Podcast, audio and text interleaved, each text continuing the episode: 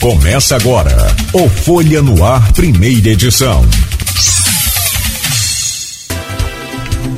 Terça-feira, dia 26 de julho de 2022. Começa agora pela Folha FM 98,3. Mais um Folha no Ar. Começamos esse Folha no Ar de hoje e eu tenho o prazer de trazer o bom dia agora presencial Marcelo, acho que com a gente é a primeira presencial, né, rapaz? Muito melhor.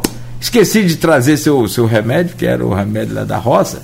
Quem está com problema assim, tossindo muito, a garganta muito seca, ressecada, toda vez que tomar um café, põe um pouquinho de manteiga, é infalível. Esqueci, perdão.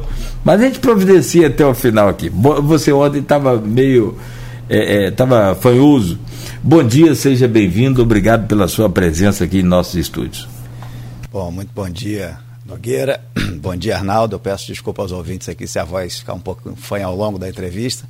Mas é uma, uma, um resfriadinho aí que faz a gente, às vezes, passar por isso, principalmente nesse período de seca. Mas dar o meu bom dia aqui à, audiência do programa, dizer que é, é um grande prazer sempre que vocês é, nos convidam para estar aqui falando de educação.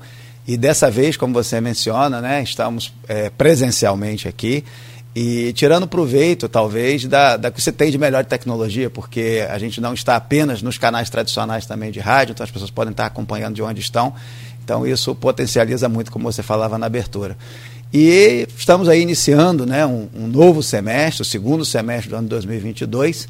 Então acho que temos mais conteúdo. Né? A, a, as ações que participamos anteriormente eram sempre grandes desafios na educação mas eu dizia que eram desafios que são pressupostos da educação, infraestrutura, alimentação, e que a gente precisou vencer para agora podermos estar discutindo efetivamente da educação é, que vai permitir às nossas crianças terem mais chances de, de futuro né, em suas vidas. Estou aqui à disposição de vocês.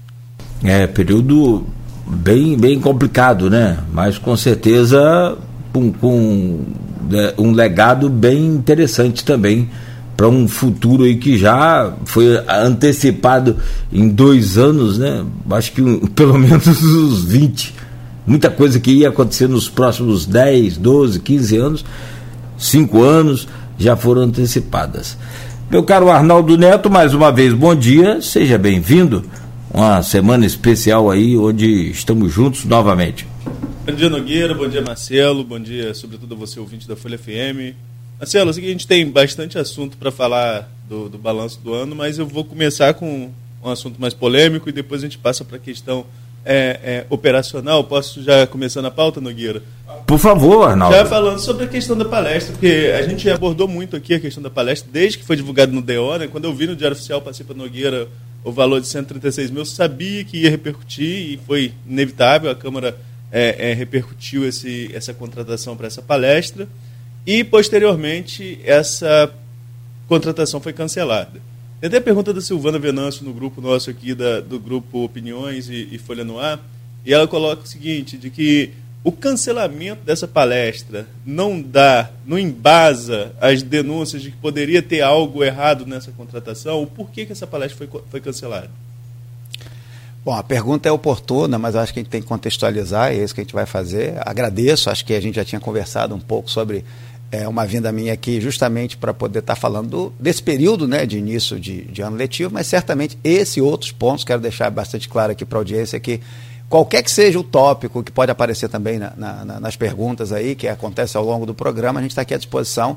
Fazer educação e fazer política pública é isso. Né? Agora, indo ao ponto central, né, é importante a gente retomar então o contexto. Né? Essas ações é, que visam pensar no modelo em que Campos entre no cenário, sob o ponto de vista da educação, da ciência e tecnologia, que se vocês observarem, a gente ainda está falando muito de educação né, e pouco de ciência e tecnologia, não que dentro da, da nossa secretaria isso não esteja acontecendo, mas é, é essa a imagem que se tem. Então, com relação à palestra do Leandro Carnal, esse foi um assunto que nós começamos, como tantas outras coisas, a pensar no ano passado. Né? Então, as primeiras tratativas sobre esse assunto foram ainda em outubro do ano passado numa perspectiva de conseguir trazê-lo né, a campus para uma palestra motivacional e certamente dentro de um processo mais amplo, né, que é o resgate da nossa educação de campus, passando pela dimensão de pessoas, né, os nossos profissionais da educação. Então, essas tratativas iniciais, na verdade, nem começaram buscando o Leandro Carnal. A gente tinha dois nomes, né, o Leandro Carnal era um deles, mas é, o outro é o Cortella, que é um, um, um filósofo e educador, assim, sem nenhuma referência é, que se possa questionar sob o ponto de vista da, da contribuição que esses profissionais trazem.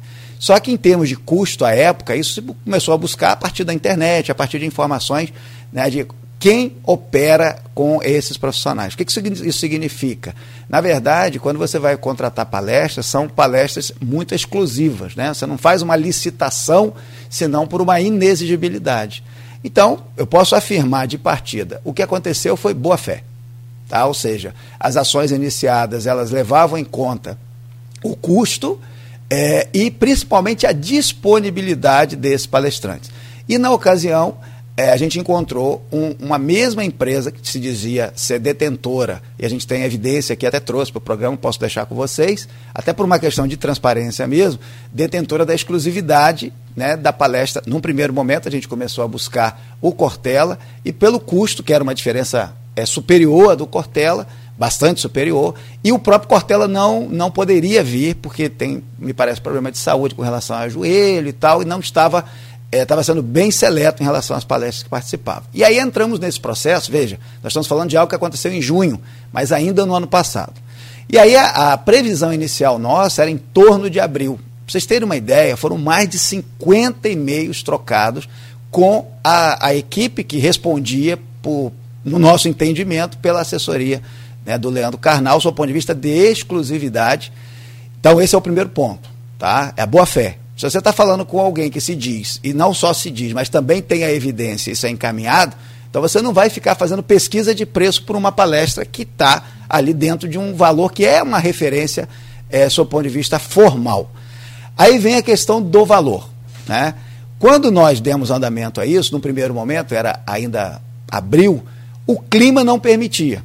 Né? Ou seja, a gente não estava com a situação de educação conforme a gente pensava em outubro, novembro que estaríamos. Então nós Pensamos para o início do segundo semestre. Até então estava acontecendo, mas não tinha nenhuma formalização. O próximo passo, então, foi caminhar para uma formalização. E da onde que parte esse valor? Né? Nós tínhamos e temos evidência de valores cobrados pelo a, a, a segurado pela que a empresa encaminhou para nós, que são orçamentos praticados. Isso tudo faz parte do processo administrativo que compõe né, a, qualquer processo de contratação. Então, isso não é uma ação meramente da educação, isso passa por outros setores da prefeitura, é padrão isso, seguindo todo o rito de contratação. Então, passou pela Procuradoria, pelo setor de controle, né, que são secretarias que olham isso de forma diferenciada. Quanto ao valor, honestamente, é, eu não posso dizer o que é caro e o que é barato. Você imagina se o secretário que não está lidando com isso, ou mesmo outros profissionais, né, não tem uma noção exata de quanto é. Eu diria que esse é o fator mais crítico né, do serviço público. A gente faz aquisições das mais diversas e por isso a gente sempre prefere, tanto quanto possível, as licitações que levam a pregão eletrônico, porque você tem maior visibilidade, a disputa é anônima, então isso permite um pouco mais de segurança, porque quando algo não está dentro dos conformes, as próprias empresas, é, é, uma questiona a outra e isso dá mais segurança.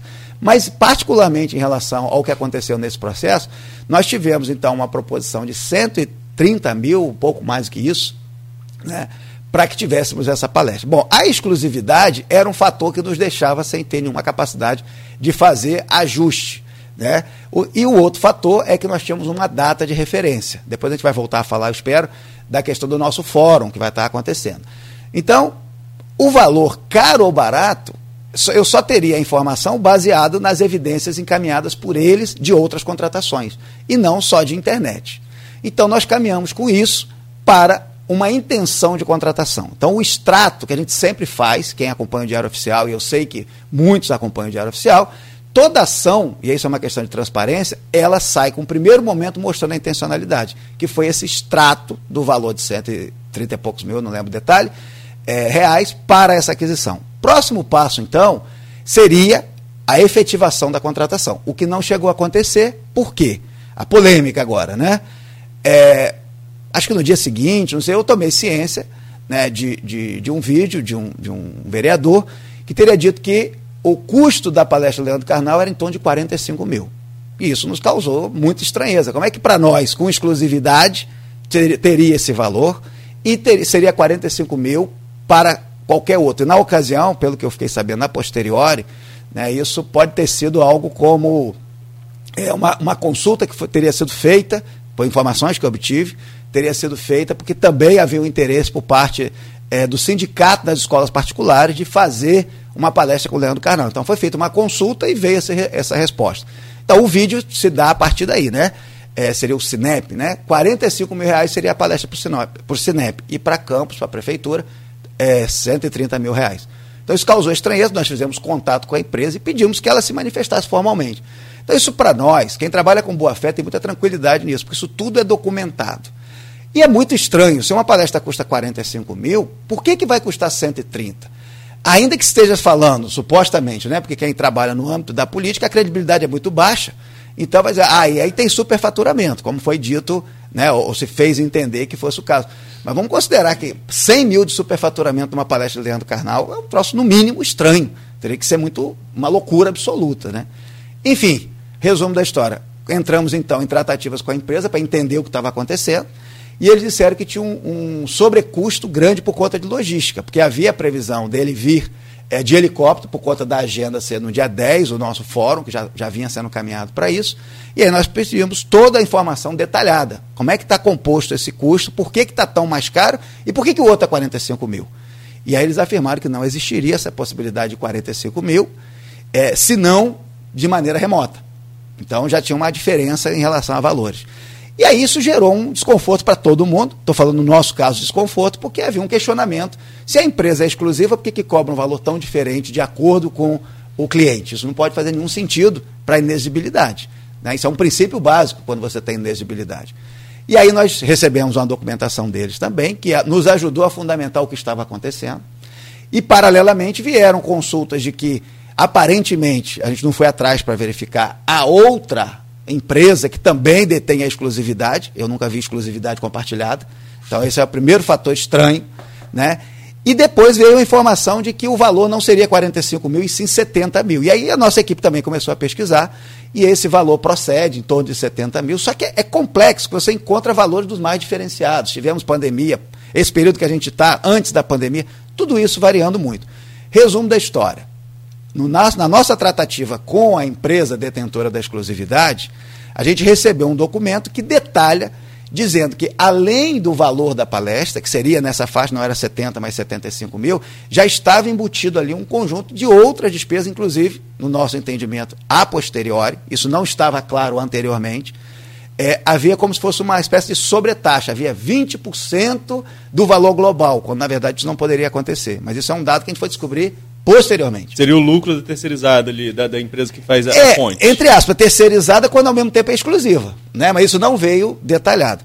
Então, nosso, nosso aspecto ali foi: nós tínhamos um caminho administrativo para fazer e o outro tomada de decisão. O administrativo foi: mandamos para a, a Procuradoria do município para analisar aquele fato. E, paralelamente, vimos que o fato de você ter uma polêmica com alguém que é um ícone em relação à, palestra que a gente estava buscando, não fazia sentido para aquele momento dar continuidade. Quero deixar claro aqui para os nossos educadores, que é o objetivo né, dessa palestra, que não houve nenhum desgaste em relação a, ao relacionamento institucional com o palestrante, nós nem chegamos a ter, porque haveria um briefing com ele. A previsão era que haveria um briefing para a palestra. Então, veja, você tem uma série de elementos que dão evidência de que, com boa fé, você não vai ter uma informação que não seja correta. Então criou-se, em função da polêmica, ficou é, inapropriado avançar para a palestra nesse momento e o valor realmente não estava batendo. Aí encaminhamos, não estava batendo porque se juntou o valor da palestra com o valor também de logística, de vinda dele, teria alguém a mais para vir. Então, por exemplo, quando você olha na internet quanto foi contratado o Leandro Carnal por 70 mil, é, eu cheguei a ver alguma coisa, se não estou enganado, na região norte, ou para. Depois no interior da Bahia, 70 mil. Bahia, pois é. Mas com 70 mil, supõe-se que é uma comparação igual a de Campos, né? 70 mil é a contratação do palestrante. Mas e o translado dele, hotel, isso estaria dentro? Eu não fui atrás para ver. Mas pela informação que eu tive, é, seria separado. O que é exclusividade é uma coisa e o que é logística não é da exclusividade. Então, isso a gente vai retomar, né? a gente está aí num, num processo de gestão que a gente vai falar disso também. A gente vai retomar isso, eu tenho certeza que a gente vai ter a oportunidade de trazer o Leandro Carnal aqui em Campos, para estar tá falando para os nossos educadores, porque o que aconteceu foi uma ação de boa fé e nós recuamos, entendendo, a partir da orientação da própria Procuradoria, de que não era razoável a questão de como o formato foi feito. Chamamos a atenção da empresa em relação a essa questão da exclusividade, isso é, é muito caro para nós, porque se nós estamos falando com uma exclusividade, pode ser que tenha mais de uma empresa com exclusividade. Eu não consigo dizer qual que está efetivamente correta, né? Aí não é papel da Prefeitura de Campos buscar, mas o fato é esse. Então, assim, me alonguei um pouco para colocar em termos de, de detalhe para a audiência que está nos acompanhando e dizer que eu tenho uma, a gente chama de thread, né, um, um conjunto de mensagens trocadas com mais de 50 e-mails né, que é, evidenciam todo esse processo. E, por último, temos também, ao longo da construção do processo, a evidência né, de aquilo que foi contratado por outros, que necessariamente tem que estar no, no nosso processo, e mais do que isso. Né, nós estamos falando aqui de um processo que é, passou por todos os setores da prefeitura. Dizer que o valor é caro ou barato, sem ter uma referência, você vai pela exclusividade. Foi questionado, nós recuamos, não teve nenhum assim dolo, prejuízo do ponto de vista financeiro, porque nada foi pago.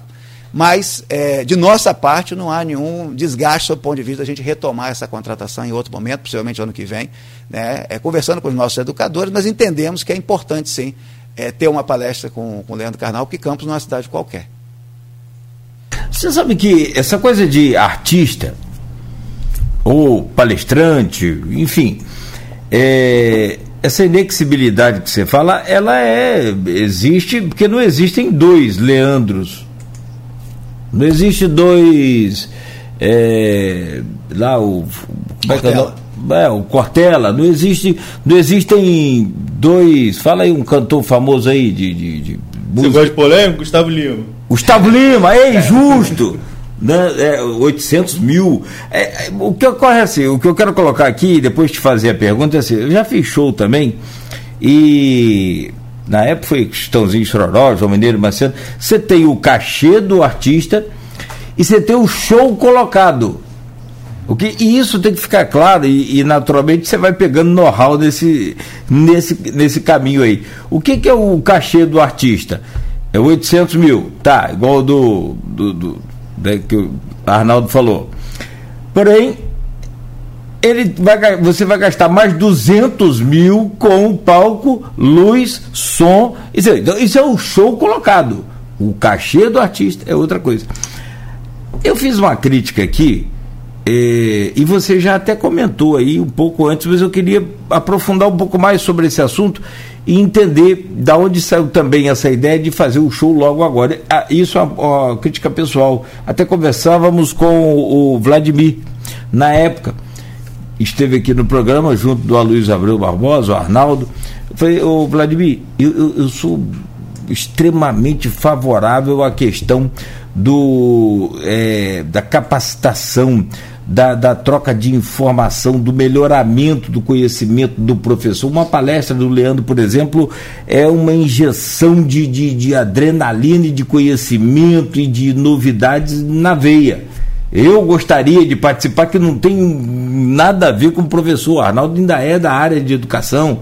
Né? Mas assim, é, é, eu fiquei, falei, poxa, podia ir como repórter, eu falei, eu vou lá. Enfim, mas por que neste momento ainda, onde temos muitas dificuldades e que ao longo do programa a gente vai te apresentar, é, que você sabe muito bem. Aí eu apresentei a Vladimir uniforme, por exemplo, que não foram entregues, já começamos o segundo semestre. É, é, esse Chromebook também, que minha esposa inclusive pergunta aí, depois a Arnaldo vai trazer, e reforma nas escolas, e, enfim, essa coisa toda. Por que agora e não deixar isso para ano que vem? Sem dispensar que eu sou a favor tá? da, da, da capacitação, a gente briga por isso aqui todo dia. Perfeito. É bom, primeiro teve um dado que eu não cheguei a citar, mas como você enfatizou aí até do seu próprio interesse em participar, a gente sabia que isso aconteceria e a previsão né, de usarmos o Trianon com sua, suas 900 posições disponíveis é, certamente não seria suficiente em relação ao interesse dos educadores. Por isso, essa contratação ela previa também a transmissão online para que qualquer é, profissional da educação, quer dizer, é online, mas não é um YouTube que você abre, né? Teria que fazer uma gestão de forma que teria acesso os educadores, na, na, na essência, né? Um link dedicado. Mas mesmo assim a gente teria pelo menos é, 5.500 profissionais da educação né, participando dessa palestra, se não fisicamente, porque não há espaço para isso, mas também online. Então é importante levar em conta que nós não estamos falando meramente de um, de um grupo. Isso tudo faz a gente perder um pouco as referências. E tem elemento de justificativa para isso e quanto que isso onera em termos de custo. Também está tudo isso documentado. Mas é o que você estava falando com relação à questão de oportunidade e conveniência para o início do segundo semestre, eu afirmo e reafirmo que nós estamos sim num bom momento. Mas já disse antes e volto a dizer, eu entendia que era em abril. Porque não dá para fazer educação só com a questão estrutural. Se você não tem os profissionais da educação é, dentro de uma outra energia para poder estar fazendo a educação acontecer, né, por mais que a gente possa ter, vou dar o exemplo bem concreto de onde nós estamos aqui nesse estúdio. De que adianta a melhor tecnologia se os âncoras aqui não puxarem realmente a audiência? Então é mais ou menos isso. A gente entende que os diretores das escolas, que são grandes parceiros, daqui a pouco a gente vai falar um pouco sobre isso, né, como essa gestão participativa está funcionando, e os profissionais da educação, né, precisam e continuam precisando né, estar é, se sentindo realmente importante nesse processo. Então, não dá para fazer educação sequenciando. Várias coisas têm que ser trabalhadas em paralelo e, ao tempo, você vai colocando essas questões. Por exemplo, Chromebook, depois a gente vai voltar a falar, ele vem justamente num segundo semestre, onde, junto com isso, vem a questão da tecnologia digital dentro das escolas. Né? A dimensão dos laboratórios, nesse momento, né? ainda não por causa do horário, mas daqui a pouquinho, nós temos pelo menos 400 profissionais da educação que estão fazendo um processo de capacitação em uso de laboratório, né? É, brincar e aprender, laboratório de ciências e matemática, isso tudo está acontecendo. Né? Isso é necessário que aconteça. E eu tenho visto, né, e vocês certamente por vias indiretas, porque a educação é muito ampla, e sempre de alguma maneira a gente conhece alguém da educação. E vocês vão ouvir falar no impacto que esse conjunto de ações está fazendo com a motivação. E aí nós estamos falando, antes de mais nada, né, educação é de pessoa para pessoa. Se eu não tenho um profissional da educação valorizado, acho que vai ter espaço para a gente falar disso também. Né? As ações que começaram desde o ano passado, né? o prefeito Vladimir Garotinho, na primeira ação de educação foi retomar o, o, a regência de classe, depois veio só um processo de valorização, tem uma longa jornada ainda, mas não está parado. Então veja, as ações, quando a gente fala de uma palestra como essa, é para mostrar o seguinte: primeiro, o resgate da educação começa com a elevação da autoestima. E isso, Nogueira, é o aspecto mais relevante. Puxar esse trem que estava parado e enferrujado, e às vezes já faltando roda nos vagões, foi muito difícil. Hoje, falar de educação, daqui a pouco vocês vão ver que o discurso vai mudar. Vão dizer assim: gerir educação é fácil.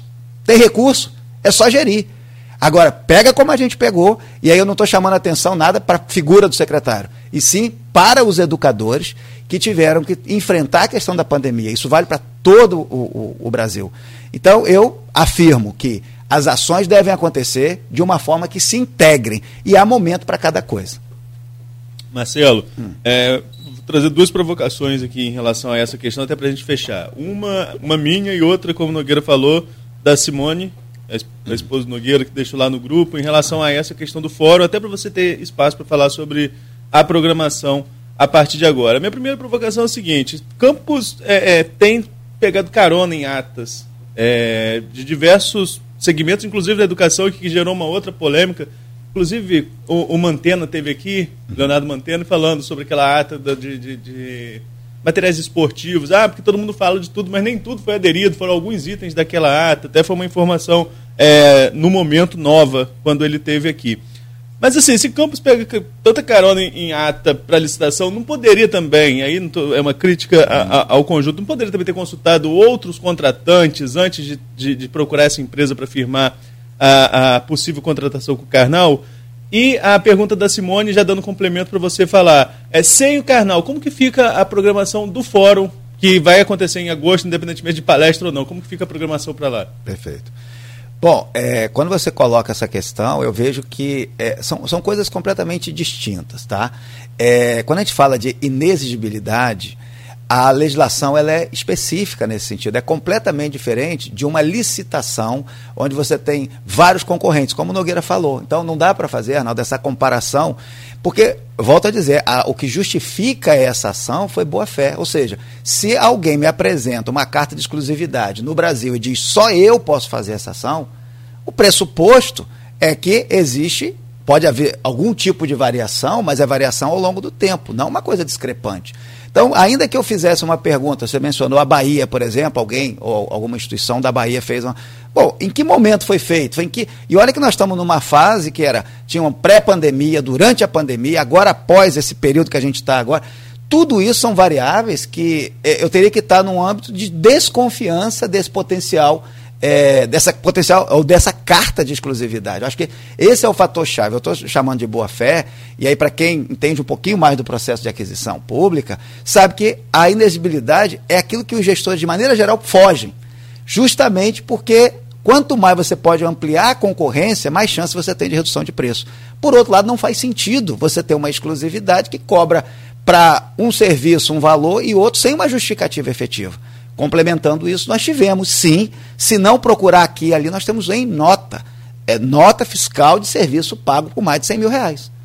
Então, isso para nós foi suficiente, dentro do princípio de boa fé, transparência. E isso fez com que não apenas a educação, mas os outros setores da prefeitura também confiassem. Então, quanto a esse ponto em particular, não. Agora, quando você menciona ah, a prefeitura está usando atas, é, e está usando caronas, né, que a gente chama. É, isso é, tem a ver com mecanismos que a gente está fazendo para verificar como que a gente acelera. Porque a outra grande questão, muitas das vezes, que a gente sofre é a crítica de que é muito lento. E nesse ponto eu preciso aqui fazer uma, uma, umas aspas aqui de uma fala que o nosso prefeito sempre coloca, né, o Vladimir Garotinho, dizendo que mais importante do que a velocidade é a direção. E eu, eu, faço minhas palavras dele no que está acontecendo na educação, porque a cobrança é sempre muito, tem que ser rápido, tem que ser rápido, tem que ser rápido. Mas rápido para não chegar ao final. E eu aqui vou, vou me eximir de fazer comparações com gestão anterior, acho que esse tempo já foi, mas os educadores podem fazer isso caso queiram. Mas a gente aparentemente demorou a começar o kit alimentação, justamente porque nós fizemos o primeiro pregão eletrônico na educação, quando na verdade o recurso federal precisa ter pregão eletrônico. Quantos outros pregões eletrônicos nós fizemos? Então, não, não é nem talvez uma boa comparação dizer que Campos está fazendo muita é, adoção de ata.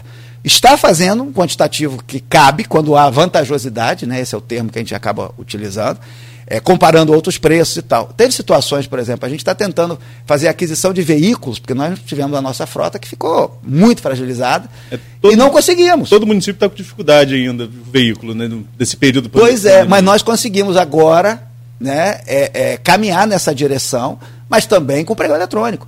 Então, assim, se a gente for colocar numa tabela o quantitativo de pregão eletrônico que a gente tem e o quantitativo de atas, é só quando a gente encontra realmente atas que a gente entende ser, ser mais vantajoso ou de alguma maneira, né? Porque às vezes o processo de aquisição ele é complexo. Por exemplo, nós estamos fazendo. Desculpa, vocês vão seguir aí depois, devem falar de outros processos, então não vou antecipar, a gente tem várias questões. Vamos falar então do, do, do nosso evento. Na verdade, o evento é uma concepção né, de que Campos, eu volto a dizer, Campos tem um papel. Né, eu, como secretário, participo né, dentro de uma representatividade regional que existe, né, que já existe. Então, a gente participou de uma reunião. O ano passado eu não participava, não só pela pandemia, mas pelo foco em estarmos apenas buscando soluções para o nosso município, no que diz respeito à educação. Mas esse ano já começamos a participar e a gente sabe da importância que tem de haver um trabalho mais integrado é, dos secretários que têm os mesmos problemas, de maneira geral. Né? Então, aqui no município e aqui na região norte, noroeste fluminense, a gente pode e deve estar trocando é, boas práticas de gestão em termos de educação. Acho que isso é, é uma forma muito comum de acontecer. Então, o fórum ele nasce como uma perspectiva de valorização a gente hoje tem ciência e tecnologia, precisa divulgar isso. Então, no nosso fórum, a gente está trazendo também a participação das universidades. Como que a gente associa ensino superior e educação básica? É uma temática importante. Como que a gente associa o ensino presencial nesse retorno e o que a gente teve de aprendizagem na pandemia? Né? São, eu estou tratando aqui não a programação, a gente vai publicar essa programação muito breve, tá? já está fechada. Mas o que eu quero chamar a atenção é, são problemas apenas nossos. Se você pegar o ENF, o ENF tem é, vários campi em outros municípios. Instituto Federal Fluminense é a mesma coisa. Então, faz sentido a gente ter hoje uma discussão de educação que seja regionalizada. As boas práticas podem ser adaptadas e implementadas em outros municípios. A gente pode aprender com outros municípios. Então, o fórum ele visa chamar os educadores. É claro que Campos acaba sendo maior, então é uma presença maior. E aí vem a questão: por que o Leandro Carnal? O fórum é o fórum o Leandro Carnal seria, sabe, a cereja do bolo. Tanto é que ele não poderia estar fisicamente, o público que vai estar no fórum é um, o público que estaria na palestra seria bem ampliado, justamente porque isso não vai acontecer no fórum, porque a gente sabe que é suficiente o, o, a adesão, porque ele acontece com os profissionais trabalhando, atuando. Né? Então, eu acho que esse é um momento importante em termos de avanço da educação, porque nós estamos dando voz aos profissionais da educação. Essa discussão tem a participação dos profissionais da educação. Já falamos muito, falamos, agora estamos fazendo infraestrutura, já falamos da questão da merenda, né, em outros episódios aqui participando. Agora vamos falar dos profissionais. Como que a gente valoriza, como que a gente entrega, integra? Um fórum é para isso, esses profissionais precisam se conhecer. A nossa rede de educação não se conhecia. Escolas só se conhecia, os diretores só conheciam porque era do mesmo bairro. Hoje a gente tem encontros. Ontem eu estava tendo uma fala com diretores né, é, que não se conheciam previamente e hoje trocam figurinhas. Ainda que se tivesse o uso de WhatsApp e tal, mas era muito frio. Então veja, o fórum é esse ambiente e que eu, isso posteriormente vou defender que esse fórum, para ter legitimidade regional, pegando as boas práticas nacionais, que ele possa acontecer, por exemplo, no ano que vem, mas em outro município. E aí Campos participa em outro município que possa se candidatar né, a dizer, ó, no ano que vem nós vamos bancar o espaço do fórum. E aí você vai dando essa legitimidade, porque fazer política pública tem muito nesse sentido da gente chegar e trabalhar de uma perspectiva de continuidade e não de gestão. A gente já falou sobre isso antes, eu retomo aqui. O grande risco da política educacional é ela ficar atrelada apenas a um governo. E aí, Campos está numa grande defasagem. Eu estive recentemente em São Paulo participando né, de, de, de, um encontro também de secretários. E onde a, onde a educação funciona bem no Brasil, você tem continuidade de política pública. É claro que você pode ter assim uma gestão A ou B que se destaca positivamente ou negativamente, mas a política pública, eu dizia isso quando eu era secretário nacional, antes de sair, né, na, naquele período da, da, da saída da, da, Dilma Rousseff, é, eu dizia, troque o nome, esqueça a palavra Pronatec, porque é usado por um lado e por outro. Foi usado também na campanha da Dilma como uma política que deu certo. Então, um outro governo vem e ele não quer usar, que ele não troca o nome. Mas a gente tem até é, materiais internacionais dizendo o Brasil chegou num nível de educação profissional que não dá para ficar testando mais. Só que não aconteceu isso. Na verdade, a lei continua, mas o investimento caiu, absolutamente. Então, esse é um receio de quem lida com política pública. Se ele fica muito atrelado à política de governo, né? então por isso eu estou dizendo, um fórum permite que a gente possa ir para além do município, para além das questões de momento e dar continuidade. Está na hora dessa região andar com a educação, porque hoje é o que eu sempre digo. Por um lado, você tem um financiamento, por outro, você tem um indicador de resultado. O jeito que a gente pegou a educação de campos não está nada diferente do que a gente estava na década de 90. Você pega, por exemplo, Sobral, que não é uma referência para o Brasil, é uma referência internacional, o, o, IDEB, né, que seria qual é a nota, né? Está 9,1. Então, veja, está é, é, tá indo no limite. É possível, isso é interior, isso tem pobreza junto, só que tem 25 anos de trabalho continuado. Em que medida a gente começa a pensar na educação de campos, pelo menos para 10 anos? A gente pode falar um pouco disso depois também. Perfeito. Secretário, eu vou pedir licença rapidamente ao senhor para a gente fazer uma, uma pausa e a gente volta na sequência. Tem algumas perguntas aqui também, participações do pessoal que segue aqui a Folha FM, né? É, falando sobre auxílio tecnológico, Chromebooks, essa, essas demandas todas, tem os uniformes também, enfim. Vamos é, seguir, e, e eu sempre falo isso, a sinergia é, eu sempre defendi isso aqui no grupo. É, tem que haver sinergia. Num grupo de comunicação, por exemplo, nosso aqui é fechado, é particular. Tem a Inter TV, tem a Plena TV, tem a Folha FM, tem a Hits em Macaé. Então tem que haver sinergia. A gente tem que estar tá sempre trocando aqui figurinhas para poder. É igual o time de futebol. Se não tiver bem treinado e é, é, todo dia ali junto né? Não, não adianta acabar um seguindo para um lado, um para o outro. Bom, são 7 horas e 51 minutos. A gente faz essa pausa rápida aqui no Folha no Ar. Você continue ligado aí. Próximo bloco, as perguntas também dos internautas, aqui do grupo de WhatsApp e outras questões, com o Marcelo Férez, secretário de Educação, Ciência e Tecnologia de Campos. O cara Arnaldo, por favor, pode fazer a gentileza de abrir esse bloco. Nogueira, eu vou começar esse bloco com uma pergunta que estava lá no grupo, que a Simone fez, e aqui também nos comentários, mas dois, dois ouvintes, duas pessoas que estão acompanhando a gente também fizeram essa pergunta em relação aos, à promessa dos Chromebooks para, para os professores. É, há previsão, Marcelo, isso, essa doação, essa entrega vai acontecer e quando? Permita colocar isso dentro também de um contexto mais amplo, né? A gente vai chegar precisamente no ponto dos computadores, da tecnologia, né? Essa secretaria, como bem colocou o Nogueira, né, a Secretaria de Educação, Ciência e Tecnologia. Isso fez parte do nosso diálogo inicial com o prefeito Vladimir, né, com relação a justamente a, a educação de campus, ela precisava passar por essa nova roupagem de tecnologia.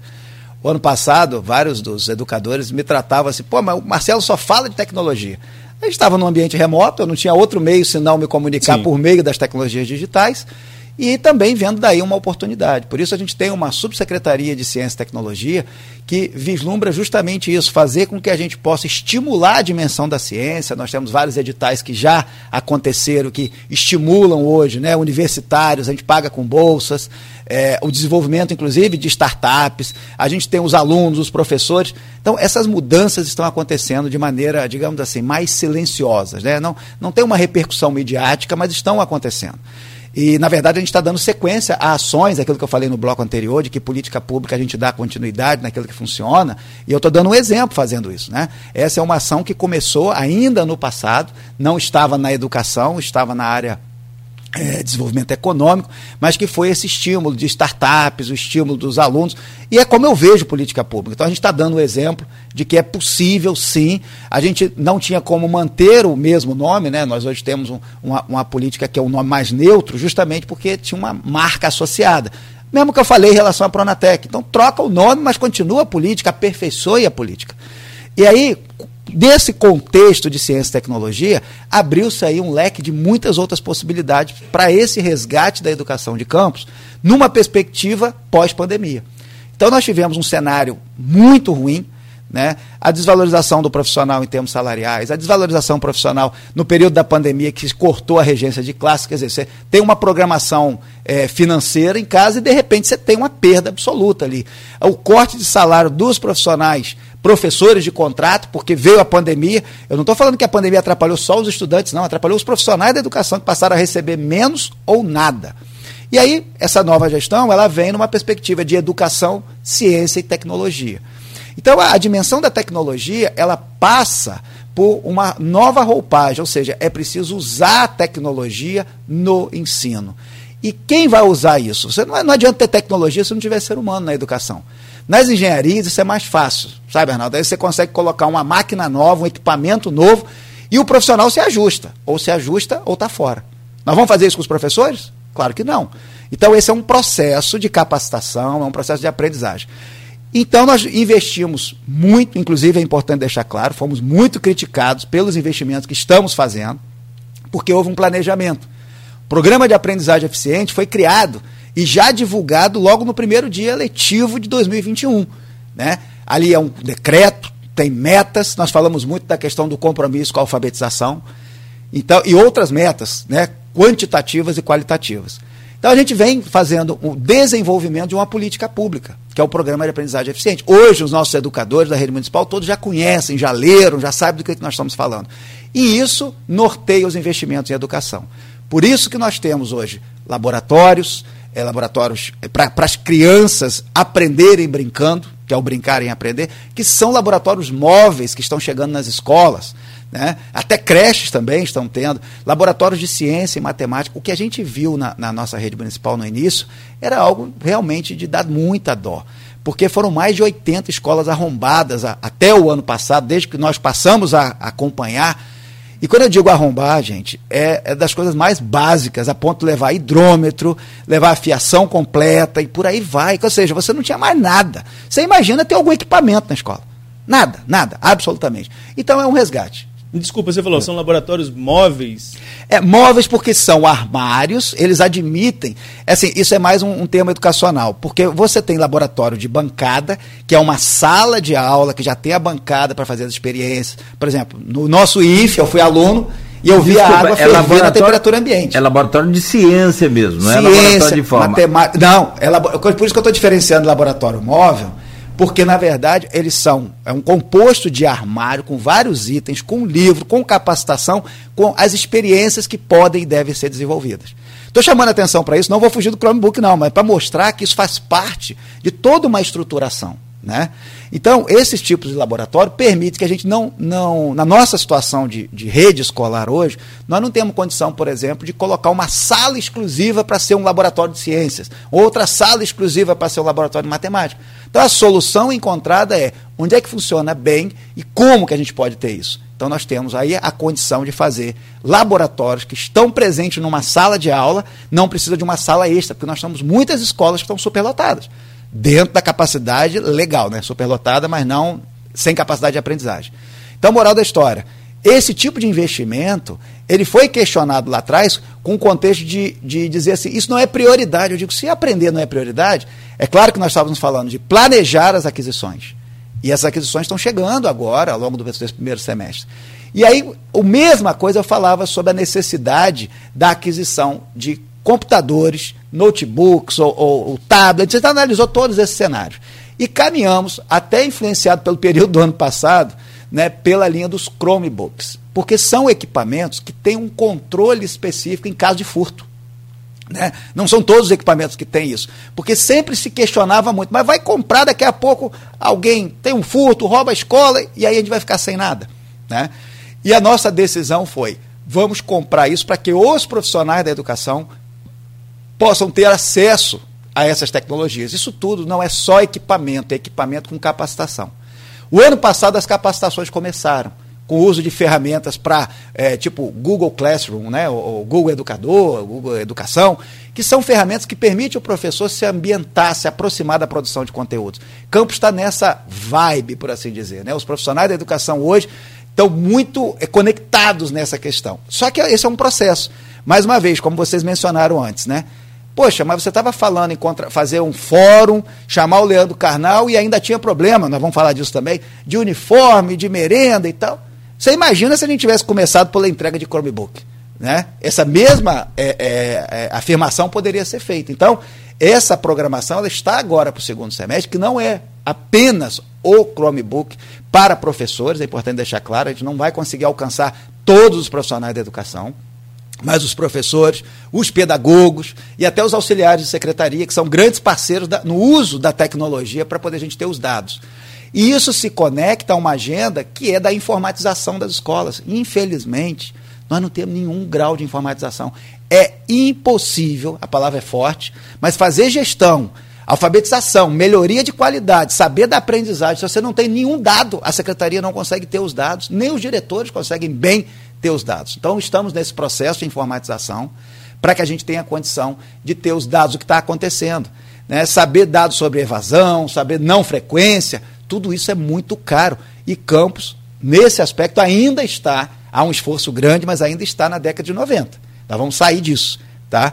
E, paralelamente a isso, então, resumindo a questão do Chromebook, é uma compra ampla, mais de 20 milhões, em equipamentos, que aí envolve computadores, envolve impressoras, envolve um amplo conjunto de tecnologia digital, e os Chromebook individualizados, são mais de 4 mil equipamentos desse tipo, e não é tudo, deixando claro, porque a demanda é maior para que a gente possa ter essa rede funcionando. Eu, eu diria que talvez isso aí é, atenda aí a 50%, 60% da nossa demanda.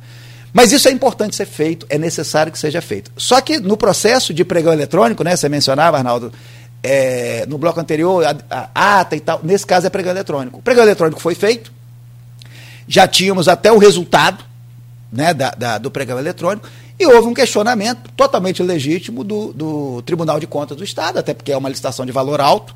Né? Nós não, não, não, não tem nenhum problema com o valor alto. Primeiro você tem que verificar o que, que é educação qual é o projeto de educação.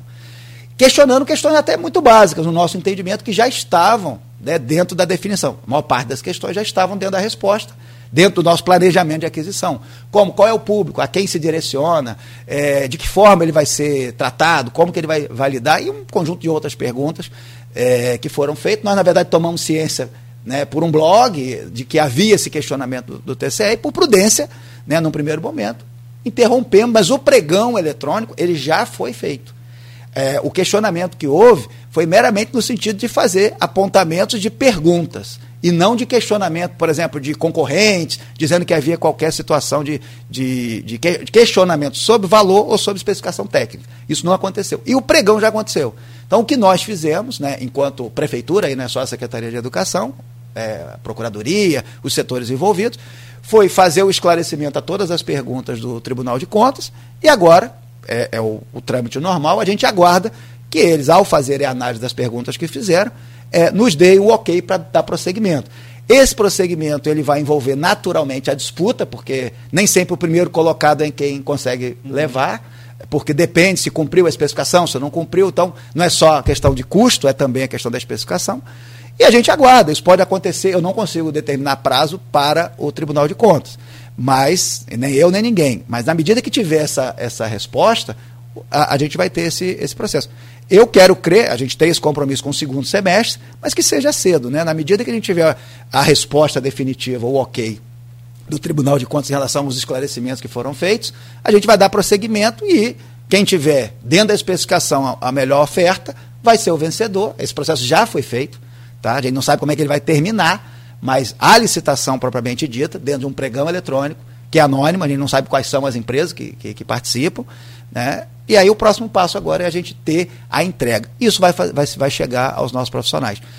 O nosso planejamento não fosse essa questão do, do, do, dos esclarecimentos pedidos pelo Tribunal de Contas, é que até o mês de agosto, ainda durante o mês de agosto, até o final de agosto, pelo menos a gente já começasse a ter algumas remessas de equipamentos. Vamos para frente, vamos trabalhar. Fazer gestão pública, deixando claro aí para a audiência, é assim que funciona. Né? O questionamento, tudo faz parte de um modelo muito mais transparente hoje. A sociedade se organizar, a crítica, a crítica política, tudo isso a gente lida com muita tranquilidade, né? porque faz parte do processo de fazer educação. Agora eu chamo a atenção é, quanto a isso, porque cada vez que eu visito uma escola, os professores perguntam: e aí, o Chromebook vem ou não vem? Eu estou muito satisfeito. Quero deixar claro para vocês que são educadores. Porque nada melhor do que você fazer política pública quando o próprio público-alvo está querendo. Né? Então nós temos isso a nosso favor. Você imagina o contrário, isso aconteceu muito na pandemia. Sabe? Aí, compra tablet, aí dá tablet pro professor, o professor dizia, agora eu faço o que com isso? Porque você não tinha uma política, você estava só partindo do equipamento. Não é o que nós estamos fazendo. Já vem com isso os sistemas, a pactuação, quer dizer, quais são os compromissos no sentido de registrar a frequência, registrar as notas dos alunos, fazer o uso pro, produtivo disso, tipo produção de conteúdos digitais. Nós temos um projeto chamado Estação Educação que se conecta a isso. Os professores estão produzindo conteúdo. Eu vou antecipar uma questão aqui que depois você pode abordar, vocês, a questão pedagógica. Nós queremos fazer sala de aula invertida em campus. Isso parece absurdo falar disso para quem vem da situação de pandemia. Porque isso é um método pedagógico que é profundo.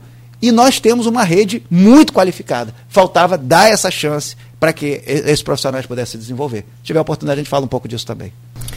Não, eu estou pesquisando aqui, não sei se você viu, daí eu acho que dá para você ver é, o, que, o que é Chromebook e notebook, tá vendo a diferença aqui. Só para o ouvinte também entender, o Chromebook é um produto específico do Google. Né? É, ele funciona com o Chrome OS, é um tem o Microsoft, tem o Linux, tem o. Sistema operacional. O Mac, obrigado, Arnaldo, do sistema operacional. Só. Eu, eu pensava que estava muito relacionado ao tamanho da tela, 11 polegadas, outro aqui de vídeo. Não, está relacionado ao sistema é, operacional e é um produto que ele, ele funciona com o sistema do, do Google, Chrome, é, Chrome OS, né, uma coisa assim. E me permita. E que, e que resolve o problema é. da educação. Ele é, é para trabalhar online. Exato. Exato. É, tem questões técnicas, a gente não abordou aqui, mas uma delas é, é essa, exatamente. A, a, a, empresa Google, né, mundo afora, ela tem se especializado na questão da educação. E a educação de campus, ela passou a usar esse, esse ecossistema Google desde o início da nossa gestão, porque eles oferecem isso gratuitamente. Então nós temos e-mails uhum. institucionais Google, toda a nossa rede tem. Isso não é uma situação isolada de, de, de campus, Sim. não, está acontecendo em muitos lugares. E há investimento, essa questão de plataforma de ensino é, via Google, né, o Google Classroom que eu mencionei, todo esse uso de planilhas e tal, você não precisa ter licença de uso. E é tudo online. Aí vai falar assim: ah, mas não tem internet na escola. Eu imagino que a audiência, alguns estão questionando claro, se falta já internet. Estou lembrando aqui de Santa, é, é, Santo Eduardo, Santa Maria. aliás, não vou nem tão longe, né? Que Santa Maria está um pouco mais longe. Vai aqui em Rio Preto. Uhum. E aí eu vou dizer, hoje, é, esse foi um dos problemas que a gente encontrou assim que assumiu, que é a, a ausência de de internet nas escolas. Esse problema não existe hoje. A gente paga um contrato que já vinha funcionando antes, a gente só fez foi cobrar que funcionasse. Simples assim. Né? E nós estamos aí com, com, com audiência acompanhando. Se tiver alguma escola que não esteja com internet, por favor, informe para a gente e nós vamos, de hoje para amanhã, a gente resolve. Porque pode ser que tenha dado problema no final de semana, mas não é falta de acesso à internet. Velocidade também. Se a gente para e projeta, é, Nogueira, o que, que vai acontecer com a, a, essa, esse mundo tecnológico? Não tem mais. É, havia a previsão aí de alguns bilhões de reais para resolver o problema de internet nas escolas do Brasil. Isso depois foi judicializado, vai, não vai, é prioridade, não é prioridade, mas fatalmente vai acontecer. Eu não posso esperar acontecer para começar a planejar isso. Os profissionais da educação, de um jeito ou de outro, estão conectados. Né? Marcelo, deixa eu, eu, perguntar uma coisa a você sobre o que você falou aí mais cedo, que não tem as informações. Eu, eu não entendi bem, porque todo. É, da, da, de cada escola, né? Claro que online é. Sinceramente, é, se você for comparar hoje, nós fizemos, nós fizemos aqui recentemente a migração de duas emissoras de rádio AM para o sistema FM. O que não, só foi preciso, num dado momento, a direção ir a Brasília assinar um termo, basicamente festivo, para marcar aquela virada de página de rádio AM para FM, enfim. Eu, o que eu quero dizer é que eu não saí da minha sala para enviar um documento ao Ministério das, das Comunicações. Hoje, a gente tem um, vários processos no Ministério para renovação de autógrafos. Todo dia eu consulto ali. Ontem o processo andou. Você vê o processo.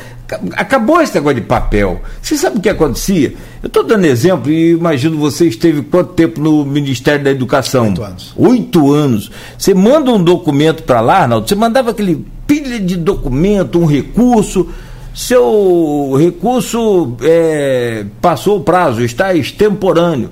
Não, gente, tem o protocolo aqui que nós mandamos dentro do prazo. Vocês sumiu, não está aqui, ninguém achou. É um negócio muito complicado esse negócio de papel. Mas como é que você não tem o, o, os dados das escolas hoje? Por quê? Porque é no papel? É, isso é muito sério, sabe? Isso, para mim, é. como gestor. Ou tem alguma falha nesse meio aí pra... do, do profissional, do diretor? Desculpa te é, interromper. Não, sem problema. Para mim, como, como gestor público, esse é o, vamos dizer assim, é o calcanhar de Aquiles. É, é o que gera maior insegurança no gestor público, é você estar dependente apenas de documentos em papel. Você mencionou aí a questão minha do meu período de Ministério da Educação, né? E lá a gente já usava sistema, naturalmente, e quando eu saí da gestão, né, que a gente continua para aquele período né, de, de, de, cinco anos, enfim, é responsável pelos atos. Por isso que o gestor público ele pode alterar seus atos, porque isso faz parte da mesma forma que ele tem uma responsabilidade sobre os atos, sobre os atos que, que, que faz, também por um período posterior. Ainda que você não possa nem voltar ao setor, muitas das vezes você não tem um, um ambiente tão é, fácil assim. E o que nos, é, posso relatar isso aqui, o que nos deu segurança foi que naquele período de ruptura no âmbito nacional, que foi bem complexo, né, de impeachment e tal, é, assim que a gente saiu na gestão Temer, a primeira coisa foi, vamos buscar a corrupção que está no Pronatec. Isso foi muito evidente. E se tentou de alguma maneira também é, interromper alguns processos que estava, ah, isso aqui é, é, melhor apagar esse processo. E aí não se conseguiu, porque você tem um sistema que, aí sim, é um sistema de Estado. Né? Você não vai apagando as informações. Quando você está em tudo em papel, a informação pode, para o bem e para o mal, ela pode sumir. Às vezes uma boa intenção, às vezes não é má, eu não sei qual é a boa, mas eu não quero aqui só ser restritivo. E hoje eu sou secretário, amanhã não serei. E é isso, um documento que eu assinei some. Ou se um documento que eu assinei já não é mais aquele daquele jeito. É, é, muito complexo isso. Campos, nesse ponto, infelizmente, está ainda na década de 90. A gente já teve avanço e retrocesso. O prefeito Vladimir Garotinho determinou que a gente entrasse com um sistema, ele já esteve no programa falando sobre isso, para que a gente possa trabalhar dentro dessa perspectiva. Essa ação está acontecendo. A Secretaria de Administração, né, liderada aí pelo professor Weiner, está puxando essa parte, a gente está junto nessa também, mas culturalmente isso é difícil, tá? A mudança do papel para o modelo digital é difícil, porque envolve capacitação, envolve modus operandi das pessoas. Então, falando da a, a ação está em curso. Deixando claro, tem um sistema, esse sistema é, vem da, da, do Instituto Federal do Rio Grande do Norte, não está parada essa ação, ela está em curso, mas não é rápido, né, mudança cultural, inclusive.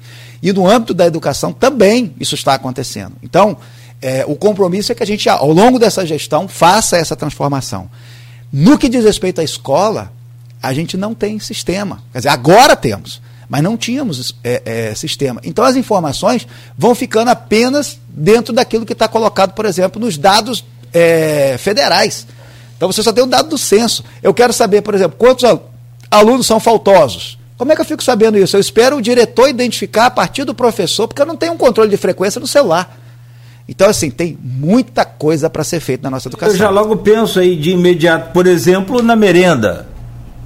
Você tem um número de alunos calculado de 100, mas 20 faltaram. Então, fez comida para 20, para 100?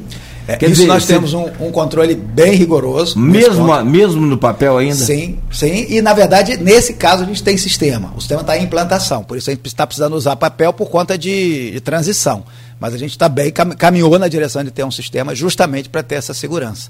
Mas esse é um fator chave, porque a gente, à época, é, a gente sabe que é, no passado, vamos colocar nesses termos, né, parte do problema que está, enfim, é, é, com, com, questões pendentes foi justamente essa falta de um controle rigoroso de como se dá o processo da, da merenda é, em relação ao que se paga e o que se consome. Né? Isso foi muito tratado com muito cuidado. E eu quero chamar a atenção para isso. Assim, é claro que quando a gente está falando de, de, divulgação dos resultados da educação, questões como essa, a gente sempre procura usar boas práticas olhar para outros, é, outras experiências, outras realidades. Então, por vezes, a gente é sempre questionado assim, ah, mas está tudo muito caro. Né? A, a, por exemplo, a manutenção. A manutenção era muito. É, era, era 10 milhões, passou para 30. Isso é um absurdo. Eu pergunto, como é que era de 10 milhões? Vamos a conversar. Com 10 milhões você não trocava uma lâmpada?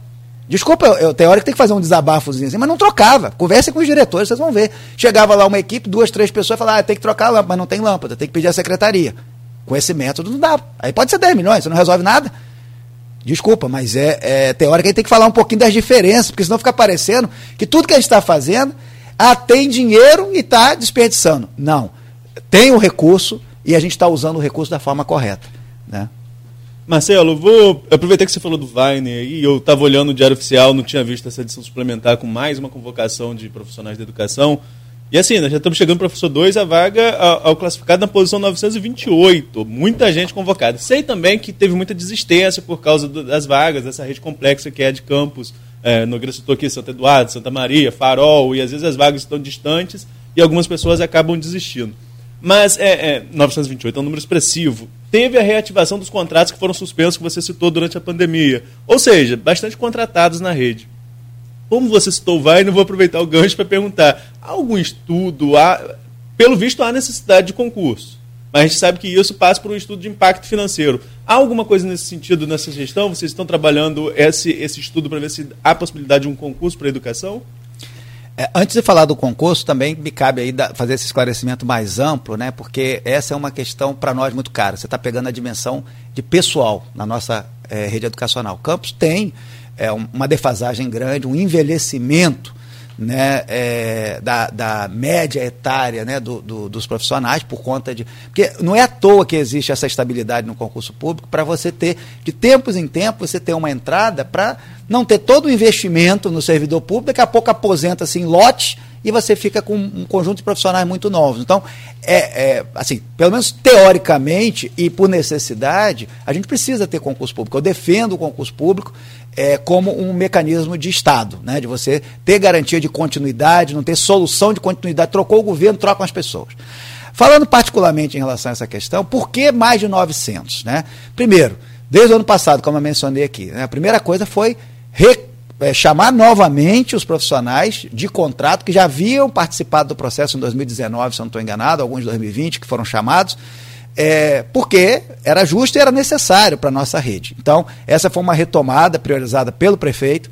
né, que disse que, olha, se teve esse compromisso, vamos voltar a fazer a educação funcionar. Isso depois da regência dos profissionais que são estatutários. E valendo para todos, claro.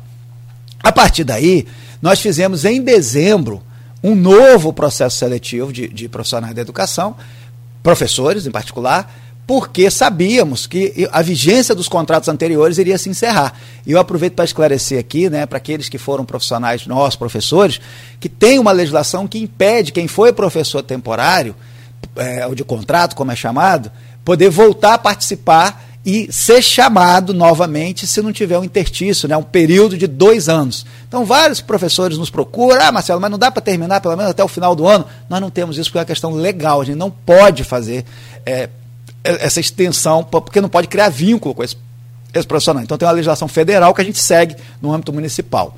Então daí nós fomos, é, é, com esse processo de dezembro, a expectativa era, vai se terminando os contratos e a gente vai repondo com outros professores. Aí tivemos ações de capacitação, estamos tendo ações de capacitação, e é o que está acontecendo. Só que, por que tanta gente sendo chamada? Em alguns casos, é importante, Arnaldo, falar sobre isso, a gente nem tem mais o que quem chamar. Nós estamos avaliando se a gente não. Chegou no fim da fila, por exemplo, é, docente de inglês. A gente não teve tanta gente aprovado. Então, não é uma questão, você tem uma nota mínima de corte, né? Então não tivemos. E teve gente que veio, porque a gente fez um processo que foi, você deu mais de 5 mil candidatos. Não teve cobrança, foi um processo com inscrição online. Uhum. Tudo isso facilitou muito a inscrição. Tivemos vários que, que não tinham a graduação, que é, um é uma condição básica para entrar. Então, a gente está aperfeiçoando o processo também. Foi muito bom, mas várias pessoas é, fazem parte dessa lista, mas não são elegíveis para entrar no processo. Então, você faz um chamamento desse, a priori, você não sabe disso. A pessoa apresenta essa documentação no momento do chamamento. Quem está lá na posição 200, eu chamei 150, eu não vou cuidar desses documentos. Ela fez a apresentação mínima necessária. Então, assim, esse número, ele não pode espantar, por um lado. Esse é uma dimensão. Muita gente fez a inscrição, mas não era elegível. Então, você já vai pulando. Um outro fator-chave, que aí a gente ainda tem problema, é a característica do nosso município ser gigante. É, eu estava fazendo uma conta outro dia. A extensão territorial de Campos, cabem duas vezes o município do Rio de Janeiro e mais o município de São Paulo. E ainda sobra espaço para botar mais os municípios. Tá? Porque nós temos 4 mil quilômetros quadrados de extensão. E o Rio de Janeiro tem 1.200 quilômetros quadrados. Então bota dois, já dá 2.400. E São Paulo, capital, tem 1.500. Ou seja, ainda vai sobrar aí uns 100, cento e poucos mil é, é, é, quilômetros, aí, 100 quilômetros né, quadrados para colocar muito. Gente, isso é, é muito grande. E aí nós temos um problema de transporte, nós temos um problema terrível de como você se desloca do centro da cidade. Então, boa parte dos classificados e nas melhores posições, muitas das vezes, acabam tendo que ir para lugar. Eu vi casos desse acontecer. A pessoa mora, é, por exemplo, é, no Santa Rosa e está dando aula em Farol. É município, mas isso é uma viagem todo dia. Então a gente foi perdendo pessoas por conta também de um problema que já vem, né, não é um problema fácil de resolver, o governo está trabalhando muito forte nessa direção de atenuar o problema, que é o problema do transporte. Mas nós temos que enfrentar isso dentro de uma questão histórica. Campos é um município muito grande em termos de extensão territorial. Né? Então, resumindo tudo isso, nós precisamos sim ter concurso público, entendo que sim, mas a, junto a isso nós temos hoje um problema sério que é a, questão do uso dos royalties, já foi bastante batido, né? nós não podemos ampliar a despesa com o pessoal. Mas tem uma outra questão. Se a gente compara com outros municípios, eu sempre procuro fazer isso, é, é preciso a gente verificar o seguinte: em que medida a nossa rede não carece de uma reestruturação? Tá? É, eu tive outro dia em Aracaju e eu estava conversando com o secretário municipal de Aracaju. Eles lá têm uma rede um pouco menor do que a nossa. Detalhe, é uma capital no Nordeste. Tem uma rede um pouco menor do que a nossa. Mas eles têm 70 escolas. Nós temos 150. Só falando só de escola, não estou falando de creche, não, que é uma outra política. É, eles têm em torno de 70. Conseguiram, porque o município é bem menor, as escolas são maiores. É hora da gente pensar em reestruturar a nossa rede. Nós estamos discutindo isso. Esse assunto de reestruturação ele foi é, é, de uma maneira é imprópria, tratado como se fosse fechamento de escola. Eu falei isso agora, fechamento de escola sempre é, muito mal, né? É, não, mas na verdade eu estou falando de reestruturação, não estou falando de fechamento. Eu sei, eu mas sei, a mas imagem. Exatamente. E, a, e, esse assunto a gente tem que colocar, porque nós vamos voltar a falar dele com muita maturidade, chamando a, a, a própria é, população para participar. Porque se a gente quer o bem da educação de campo, nós vamos ter que fazer algumas mudanças. Ou, do contrário, nós vamos ficar sendo, entre aspas, muitas aspas, politicamente correto, não se fecha escola. Mas peraí, o que é uma escola que tem 15 alunos? Quem é o aluno dessa escola? Ele está aprendendo? Uma escola multisseriada, né, que tem ali alunos do primeiro, segundo, terceiro, quarto e quinto. E nem o do quinto está alfabetizado. E é, a escola é o que? Estrutura ou é aprendizagem? Então está na hora de a gente enfrentar essa questão. Não dava para enfrentar antes. Aquela informação foi uma informação precipitada e falsa, porque houve informação falsa naquele aspecto, dizer que ia fechar a escola, mas existia e existe, e a gente já começou algumas experiências, agora, recente, né? Estamos começando experiências de colocar o tempo integral. Tempo integral, uma boa estrutura de transporte, eu digo, não é fechar a escola, mas é concorrer. Eu, o que o meu desejo é colocar em algumas áreas uma escola em tempo integral. O aluno estuda manhã e tarde, com qualidade na aprendizagem. Próxima, é, sob o ponto de vista de transporte escolar, de uma escola muito pequenininha. E deixa os pais escolherem. Nós não vamos fechar nada, não. Mas deixa os pais escolherem. A gente está é, pensando um conceito de escola que a gente está chamando de escola polo e uma unidade descentralizada. Tá? Por que isso? A escola polo vai ser essa escola mais bem estruturada. Porque até para a socialização do aluno, com 15 alunos, você ter ali é, numa turma, todo mundo junto, com idades diferentes, isso é uma enganação. Então, veja que eu falei, a dimensão territorial de campos, ela traz problemas que são muito próprios dessa realidade. Aí a gente quer atender de, da mesma forma uma escola com 700 alunos e outra com 30, 40, 50. Pensa numa turma. Se uma turma tem 30 alunos, uma turma tem 30 alunos. Se tiver uma escola funcionando manhã e tarde, já deu 60. Uma turma, ou seja, primeiro ano. Aí se tiver primeiro, em regime, primeiro, segundo terceiro, quantos alunos nós vamos ter? Se forem cinco alunos, cinco anos, primeiro, segundo, terceiro, quarto e quinto anos do fundamental. Tivemos isso. E tivemos 30 alunos de manhã e 30 à tarde, que dá 60 alunos, 6 vezes 5, 30, você vai ter 300. Sabe qual é o número mágico, entre aspas, de uma escola para ela gerar resultado, sob o ponto de vista econômico e de qualidade? 500 alunos. E nós temos que derrubar muro, nós temos que derrubar, em alguns casos, nós temos que derrubar parede de escola. Porque aí tem a ver com planejamento. Nós estamos trabalhando hoje, pensando 10 anos para frente, a, a, a rede de estrutura de escola. Falar em reestruturação é isso. Não é fácil fazer isso, porque muitas das vezes a gente está pensando só para trás. Nós estamos pensando para frente. Você tem verba federal. Se você tem verba federal, ela conta por aluno e por qualidade do ensino, não é só aluno. Então hoje nós somos exigidos na qualidade do ensino. Essa é a conta hoje do Fundeb. Para a gente ter mais recursos, a gente vai ter que ter qualidade, tem que avançar no IDEB. Isso não é discurso de indicador só, não. É número mesmo para ter mais salário professor. Veja como essa coisa está toda imbricada. Você mexe numa coisa, tem reflexo na outra. Então, voltando, nós precisamos reestruturar a rede, dar condição de ter ensino integral, disputando com a escola que tem 20 alunos, 30 alunos, 40 alunos. Deixa o pai escolher. Deixa o pai. Nós não vamos fechar a escola. Mas aí eu vou dizer, eu acredito que os pais, numa boa estrutura de transporte, vão querer que seus filhos migrem para uma escola de tempo integral. Claro, numa distância razoável. Já até conversamos isso com o próprio Ministério Público, da necessidade da gente olhar para essas escolas que estão muito seriadas, que isso é muito ruim em termos de aprendizagem. E outra dimensão, precisamos, numa eventual reestruturação nesse sentido, garantir que as salas de aula não fiquem cabendo 10 alunos, 15 alunos, porque isso está relacionado à questão de necessidade de concurso público. Por quê? Se eu tenho turmas muito pequenas, eu preciso de muitos professores. Porque eu tenho uma turma com 10, com 15 alunos, para ter 30 alunos, que no ensino fundamental eu posso ter, para ter 30 alunos, precisa de dois professores. Aí você olha outras redes aí, você tem um professor só. Ah, você está querendo reduzir? Não, eu estou querendo trabalhar dentro daquilo que a regra permite em outros municípios. E qual é a grande vantagem para o profissional da educação? O recurso não é do Fundeb, o Fundeb não financia baseado em matrícula. Campos hoje tem 55 mil matrículas. Internamente nós estamos trabalhando para ampliar, porque a demanda existe. E agora, até uma brincadeirinha, né, tem mãe de, de. tem filho de diretora de escola que já está falando, mãe, eu quero estudar na escola que você é diretora, porque está vendo laboratório, está vendo a mudança. Então você começa a ter um outro olhar. Isso é muito pouco tempo para isso estar tá acontecendo, tá? Macaé, para dar um exemplo concreto, Macaé tem mais ou menos a metade da população de Campos e tem 40 mil é, estudantes na rede municipal. Né? Esse foi um dado que eu recebi. Eu não fui atrás, mas recebi esse dado. Se a gente projetar isso, em termos de dobro de população, fazendo uma equação muito simplista, nós temos potencial para 80 mil alunos.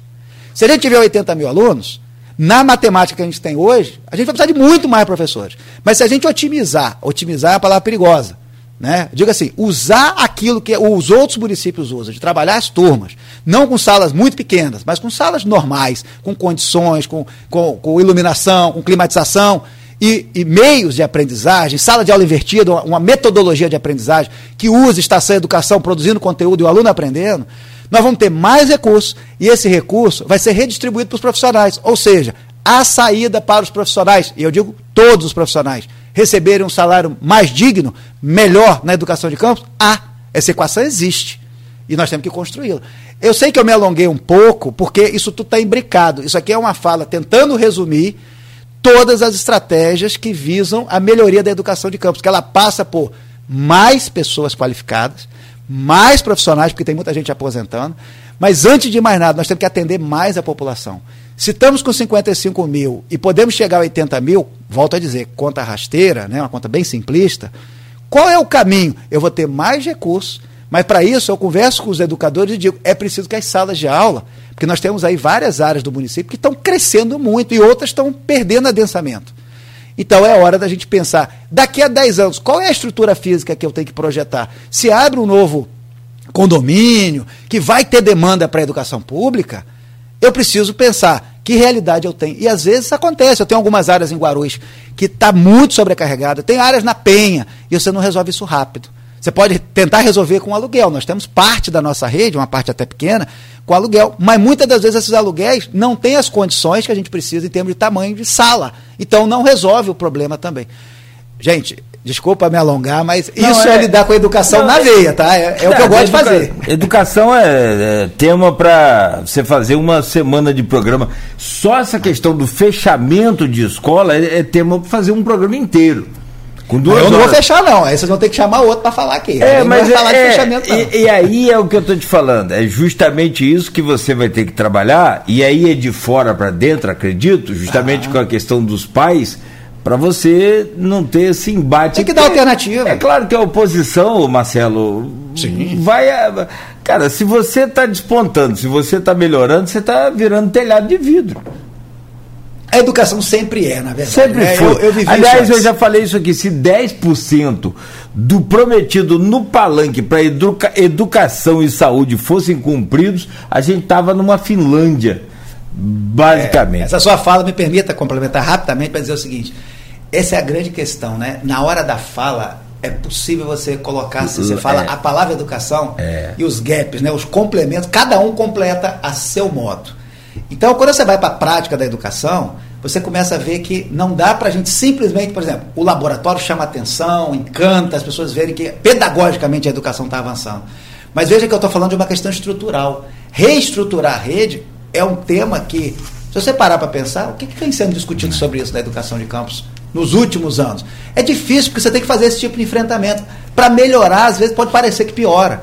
Então, assim, eu vejo isso com muita segurança de que, primeiro, a gente tem que dar os sinais de que essa ação de política pública de educação de campos, ela não pode ser meramente vista como uma ação de governo. Não se pode tirar o mérito governamental de dar prioridade à educação, que é o que o prefeito está fazendo. Tá? O prefeito Vladimir acompanha, cobra, quer saber detalhes, porque vocês sabem ele tem uma rede social gigante, né, que, de pessoas que acompanham ele, e se tiver algum problema, ele fica sabendo muito antes da, da educação. E cobra, e manda mensagem, diz, Marcelo, o que, que se responde quanto a isso? E foi bem mais duro antes. Hoje eu não sei como é que está o nível de interação, mas se vocês observarem como foi nas vezes que eu participei anteriormente, a cobrança ah, era gigantesca. Tem, tem, tem cobrança. Eu estou aqui para falar tudo. Não, não, tem, não, não, é. isso a gente até falou com o Vladimir aqui, é, tem cobrança na educação, tem cobrança na saúde, isso sempre, sempre vai, ter. vai, ter. Mas a intensidade a gente Mas diminuiu percebe, bastante. Né? Mas acho que, você, é acho que até, se você me permite, é uma visão minha aqui. Você está bem diferente de dois anos atrás. Tô mais velho, cara. Não. É, você hoje é tem conhecimento, também pesado não, você tem conhecimento do, do campo. O que naturalmente Sim. há dois anos atrás você não ia ter. Ah, isso é verdade. Mas aí eu também preciso falar de uma outra coisa. Mas aí você vai falar depois do intervalo, tá porque nós temos ainda uniformes, temos, eu queria perguntar sobre a infraestrutura, tem um incêndio, até que tem um ouvinte aqui Isso, perguntando, não, né, Arnaldo, lá na Seduct, o que foi perdido, se não foi, ah. por que a causa desse incêndio. É, tem o CEMEI que eu gostaria de perguntar, e tem uma, uma coisa que ainda, se possível, comentar no programa de hoje. Você sabe que você é criticado por falta de investimento na educação básica, naquela né, inicial lá. E investe muito em ciência, em tecnologia, às vezes perde mais tempo com essa questão. Para você se posicionar sobre essa crítica, sobre okay. esse. Né, essa, essa opinião aí popular e que não é minha. Se fosse minha, eu, eu falaria como a gente sempre conversa. Vamos ao, ao intervalo rápido. Aí tem uniformes velhos, quer dizer, uniformes antigos, eh, novos, guardados em algumas escolas. Dá para aproveitar? Né? A entrevista é boa e produtiva, como a de hoje, terça-feira, dia 26 de julho. E estamos aqui com o Folha no Ar, recebendo o Marcelo Férez, secretário de Educação Ciência e tecnologia eu não registrei ainda, mas não foi só falta de, de esquecimento, é isso não. É, talvez, só por, por, respeitar, eu nem tinha perguntado se era para registrar ou não, mas a Cátia Belo está aqui também com a gente, faz o seu trabalho aí, auxilia, e com certeza é, sem dúvida nenhuma, e ela está aqui na internet, inclusive, é, interagindo aqui com os internautas, eu vi algumas cobranças aqui, Morro do Coco, está é, sem professor, sem sala, enfim. Aí a Kátia já tem aqui perguntando se os detalhes de cada situação. Kátia, bom dia para você, sempre bem-vinda também aqui. É, tem Marcelo Férez, deixa eu só registrar aqui os nossos patrocinadores e você escolhe o assunto aí para a gente voltar não, desse bloco. No oferecimento de Proteus, serviços de saúde e medicina ocupacional com qualidade certificada ISO 9001-2015, Unimed Campos, cuidar de você. Esse é o plano. Laboratórios Plínio Bacelar, Plínio Bacelar Vacina e o apoio de Green Energia Solar. O Arnaldo, me permite abrir esse bloco. Tem várias questões aqui para a gente tocar. Você mesmo salientou aí é, uma. Eu falei algumas aqui. Tem uma da questão dos uniformes, né, que o Vladimir prometeu entregar agora na volta às aulas julho. Julho, agora é volta esse recesso, né? É, tem também a questão do incêndio lá, tem o CEMEI que a gente falou, tem a infraestrutura que Arnaldo lembrou e tem a, estação educação. Cadê esses vídeos que nós estamos doidos para ver esse produto final aí já? Como é que eles serão utilizados? Enfim. Você vai ter uns 8 ou 10 minutos aí para falar sobre isso tudo, Marcelo. Começa pelos uniformes, por favor, secretário. É, o, o, prefeito, há tempos atrás, ele, ao definirmos é, o modelo de uniforme, ele fez um vídeo e ele resgata, na verdade, um modelo que já vinha desde a mãe dele, no sentido de ser um uniforme completo, e não apenas uma camisa ou uma calça. E esse vídeo trouxe um impacto muito grande e também uma certa confusão de que não era um modelo, e sim já um produto pronto, né, acabado.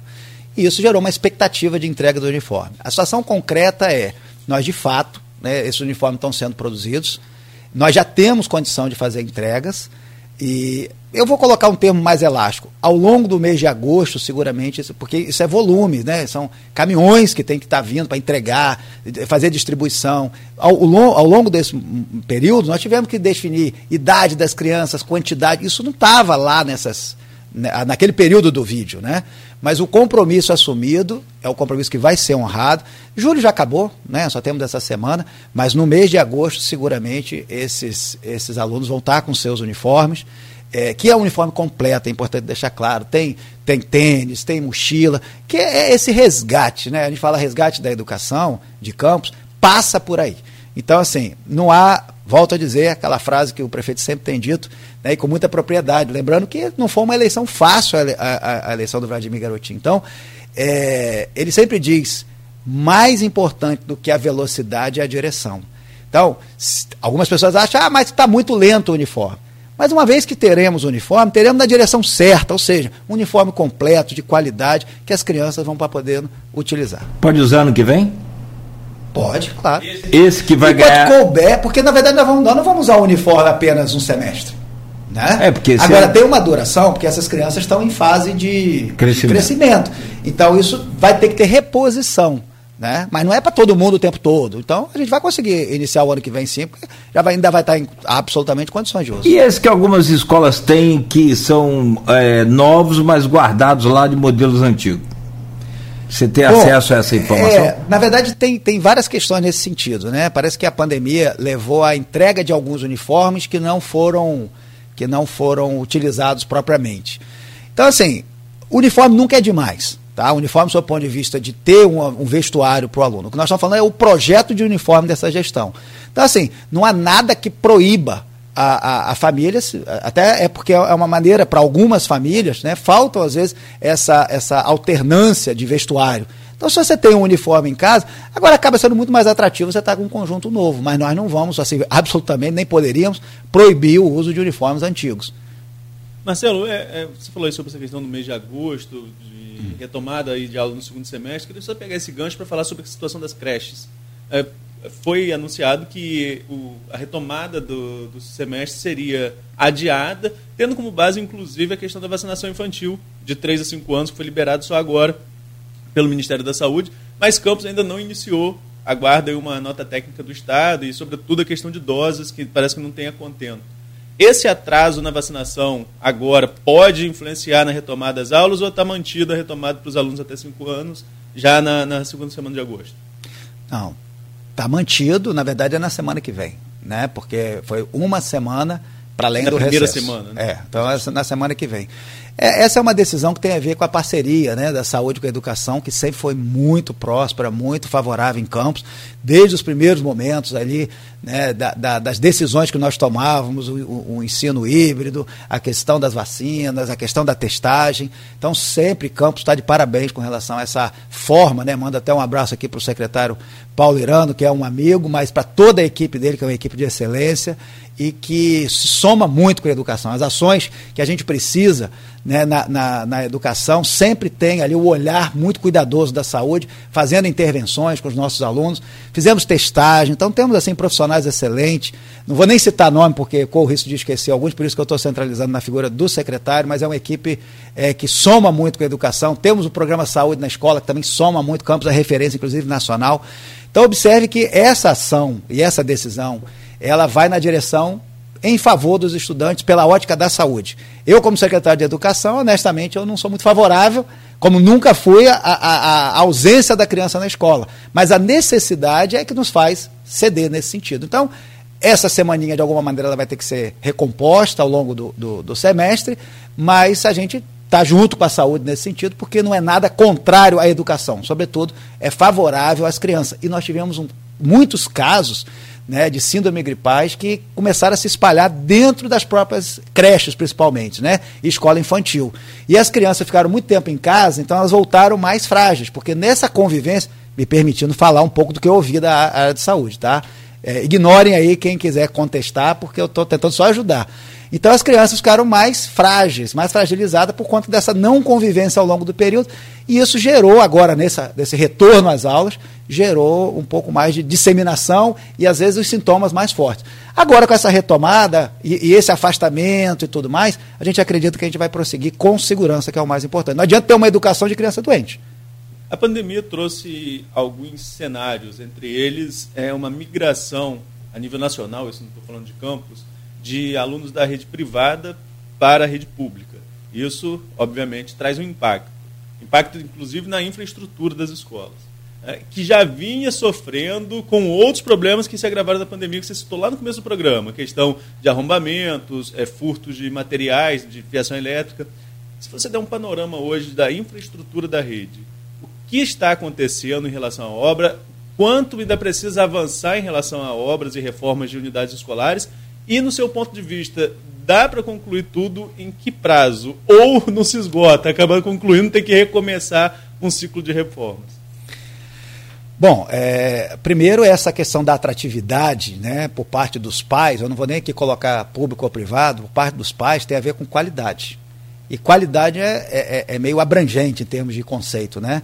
Então nós temos que entender que infraestrutura, segurança, os profissionais, é, da educação motivado, fazendo bem seu trabalho, um, uma merenda adequada.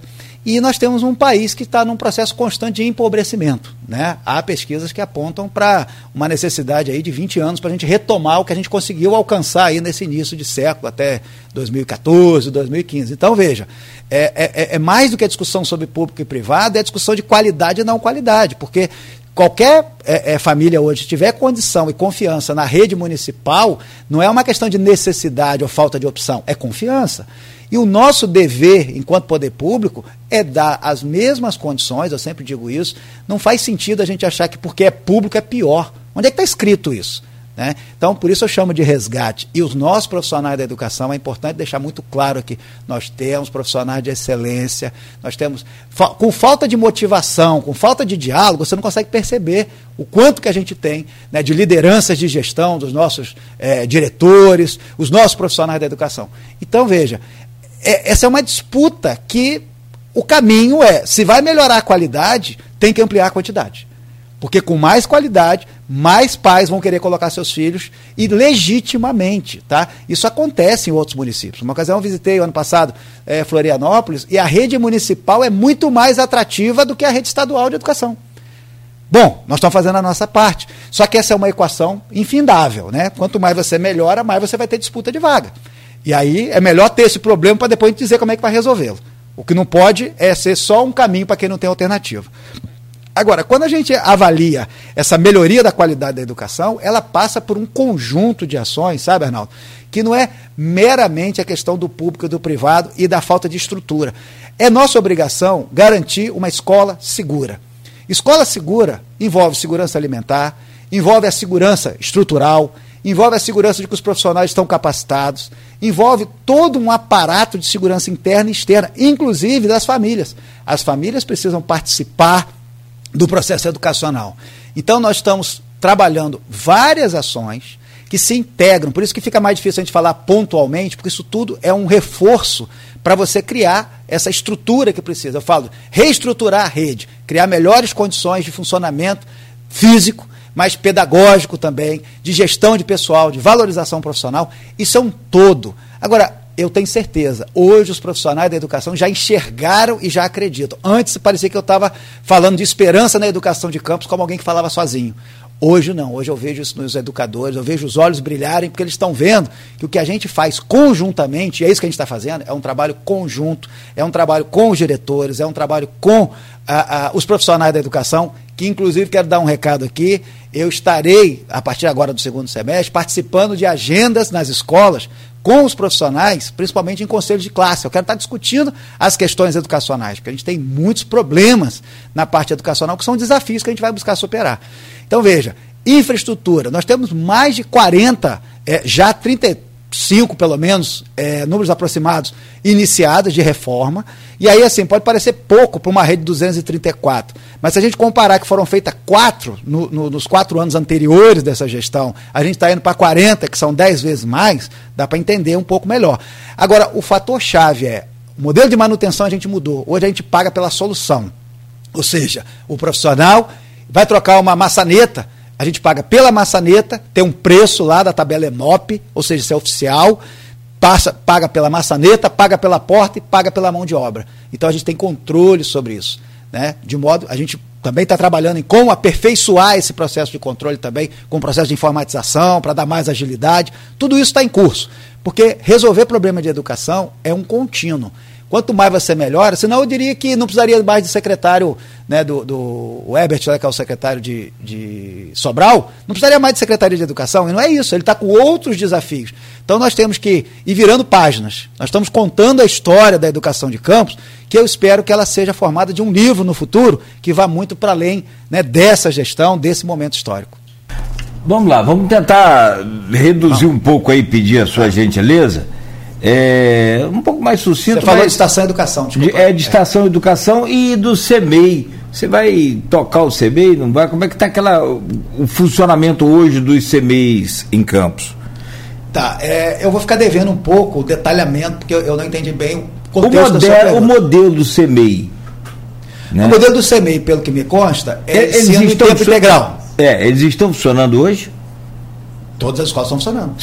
Mas com CMEI está funcionando. Mas com o modelo antigo ainda do. do... De ensino integral, não. De ensino integral, não. Parece que. Aí, eu estou dizendo parece Então a unidade está funcionando, é, mas o é, CMEI, que é aquele Centro Municipal de Educação Integrado, uma coisa assim. Isso, isso. Acho que é isso. É. é na verdade, né? assim, eu, eu nunca fui apresentado a uma legislação, alguma coisa formal sobre essa criação. Eu não sei se isso foi algo formalizado, eu vou até buscar na minha equipe, ou se foi uma, um, um projeto uhum. experimental, mas que eu sou favorável, deixando bem claro, eu sou favorável ao processo de ensino integral. Tá? Em tempo integral, melhor dizendo, para ficar mais preciso. Porém, a grande questão é que a localização né, é, do CMEI você tem que considerar. Eu coloco o ensino em tempo integral e eu deixo boa parte da população sem ser atendido, isso é uma equação de difícil solução. Não é simplesmente melhorar para alguns e deixar outros de fora. Quando eu assumi em 2020, o processo de matrícula já estava em aberto.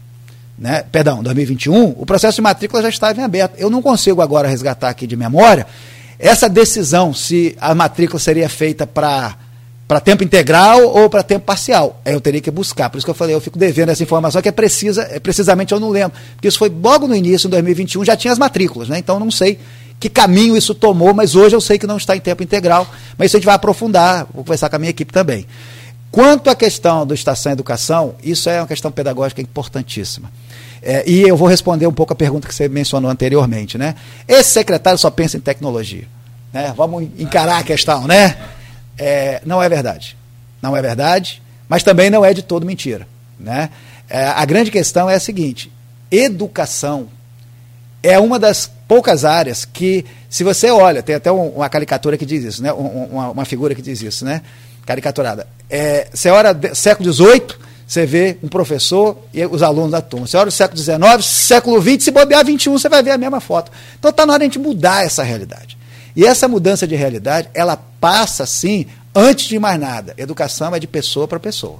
Tá? A gente entende um pouquinho de educação, porque tiver a oportunidade de estudar, né? É, sabendo das dificuldades. A minha especialização em educação ela vai muito na direção da educação profissional, e isso tem um diferencial, porque eu estou olhando para essas crianças hoje numa perspectiva de 10 anos para frente. Então, dizer que a gente não está fazendo, é, só está pensando em tecnologia e não está fazendo pela educação básica, eu posso afirmar, é um equívoco. A gente tem hoje todas as creches, além da questão de estrutura de reforma, que já tem umas 40 e vamos ampliar mais, e as grandes manutenções, nós temos hoje manutenções pequenas, mas temos manutenções que são mini reformas. A escola muda completamente, a creche muda completamente. Mas nós temos colchonetes novos, em termos de estrutura de mobiliários novos, parquinhos novos, ou seja, a gente está trazendo espaço lúdico para a educação infantil, para a criança querer estar na escola. É um ambiente seguro, mas é um ambiente lúdico. Então você cria condições para isso. Além disso, a, a, a, o mobiliário, materiais em creche. Pergunta a um diretor se ele, há quanto tempo ele não sabia o que era ter fraldas, no caso do diretor de creche, ter fralda que ele não fica ali tendo que ir rachado, porque eu sou contra eu sou contra o professor ficar pegando dinheiro do bolso dele para ficar comprando material, para ficar comprando recursos para poder a aula dele acontecer. Isso está errado. A gente ainda está parado no tempo, não precisa mais disso. Agora, requer planejamento, requer tempo, requer mais participação, melhor uso do PDDE, porque as escolas muitas das vezes tem escola com mais de 100 mil, mil reais em PDDE e não, é, não, e não usa.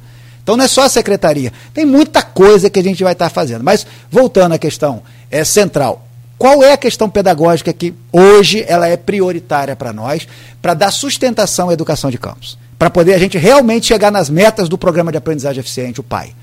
Nós precisamos resgatar a questão da aprendizagem, principalmente começando pela alfabetização. Estação Educação ele nasceu ano passado e hoje já tem muito conteúdo sendo gravado. Muito conteúdo. Mas nós estamos aprendendo a fazer. E é assim que funciona, sabe, Nogueira? A gente tem que fazer, tem que ter essa ousadia na educação. Se a gente simplesmente só fizer o que a gente já sabe, a gente está olhando pra, pelo retrovisor, temos que ousar. Isso está acontecendo. Nós temos mais de 50 profissionais hoje, professores, que estão gravando conteúdo é, ao longo né, do, do, do, seu dia a dia. O que, que eu vislumbro? Tenho conversado com eles. Nós temos que é, integrar isso à Escola de Formação de Educadores, que é a EFEM, que está nesse momento capacitando praticamente todos os nossos professores na parte de laboratório. Ano passado foram mais de 3 mil na parte de tecnologia, que a gente falou mais cedo de Chromebook aqui. O uso dessas tecnologias não é impeditivo, você faz até pelo celular. Tá? Então o que, que nós temos agora? A EFEM entra puxando, nós temos profissionais valorosos, entendeu? com doutorado e tal, que estão nos ajudando nessa condição, todos da rede municipal, né?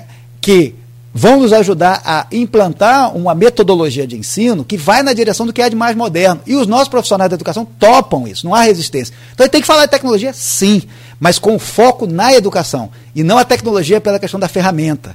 E isso é o que a gente está fazendo. Então, o resumo da história. Nós temos aqui hoje né, um propósito que é trabalhar a, a preparação, daí ter os equipamentos, ter as condições nas escolas, ter a internet, e ter estação educação, que são 12, são 13 na verdade, 12 em escolas e mais uma décima terceira na Secretaria de Educação, e poderá ser, poderão ser mais se for necessário. A produção desses conteúdos, ela deve preceder as aulas. A, metodolo a metodologia, por assim dizer, da sala de aula invertida, Vamos ignorar a dificuldade de momento do acesso do aluno à internet, em casa e tal, porque isso vai mudar, gente. É uma questão de, pra, de tempo, isso vai mudar. Já está mudando e vai mudar.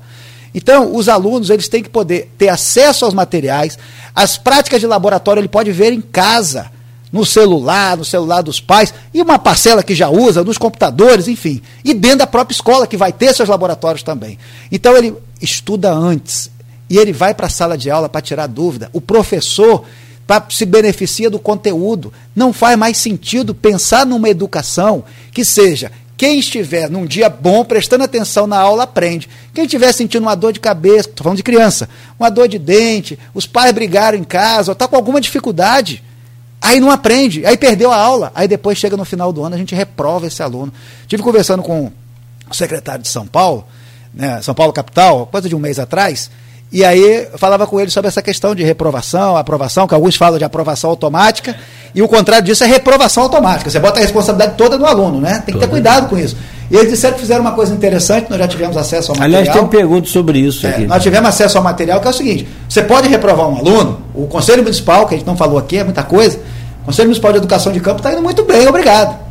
Tá? Nós botamos todos os processos em dias, escolas particulares, por exemplo, tem ninguém com pendência, que seja pendência do conselho. O ano passado nós colocamos tudo que está há 4, 5 anos parado para frente, fechamos. Quero mandar um abraço aqui para os conselheiros também, porque estão fazendo um trabalho de excelência. Mas só um parente sobre isso.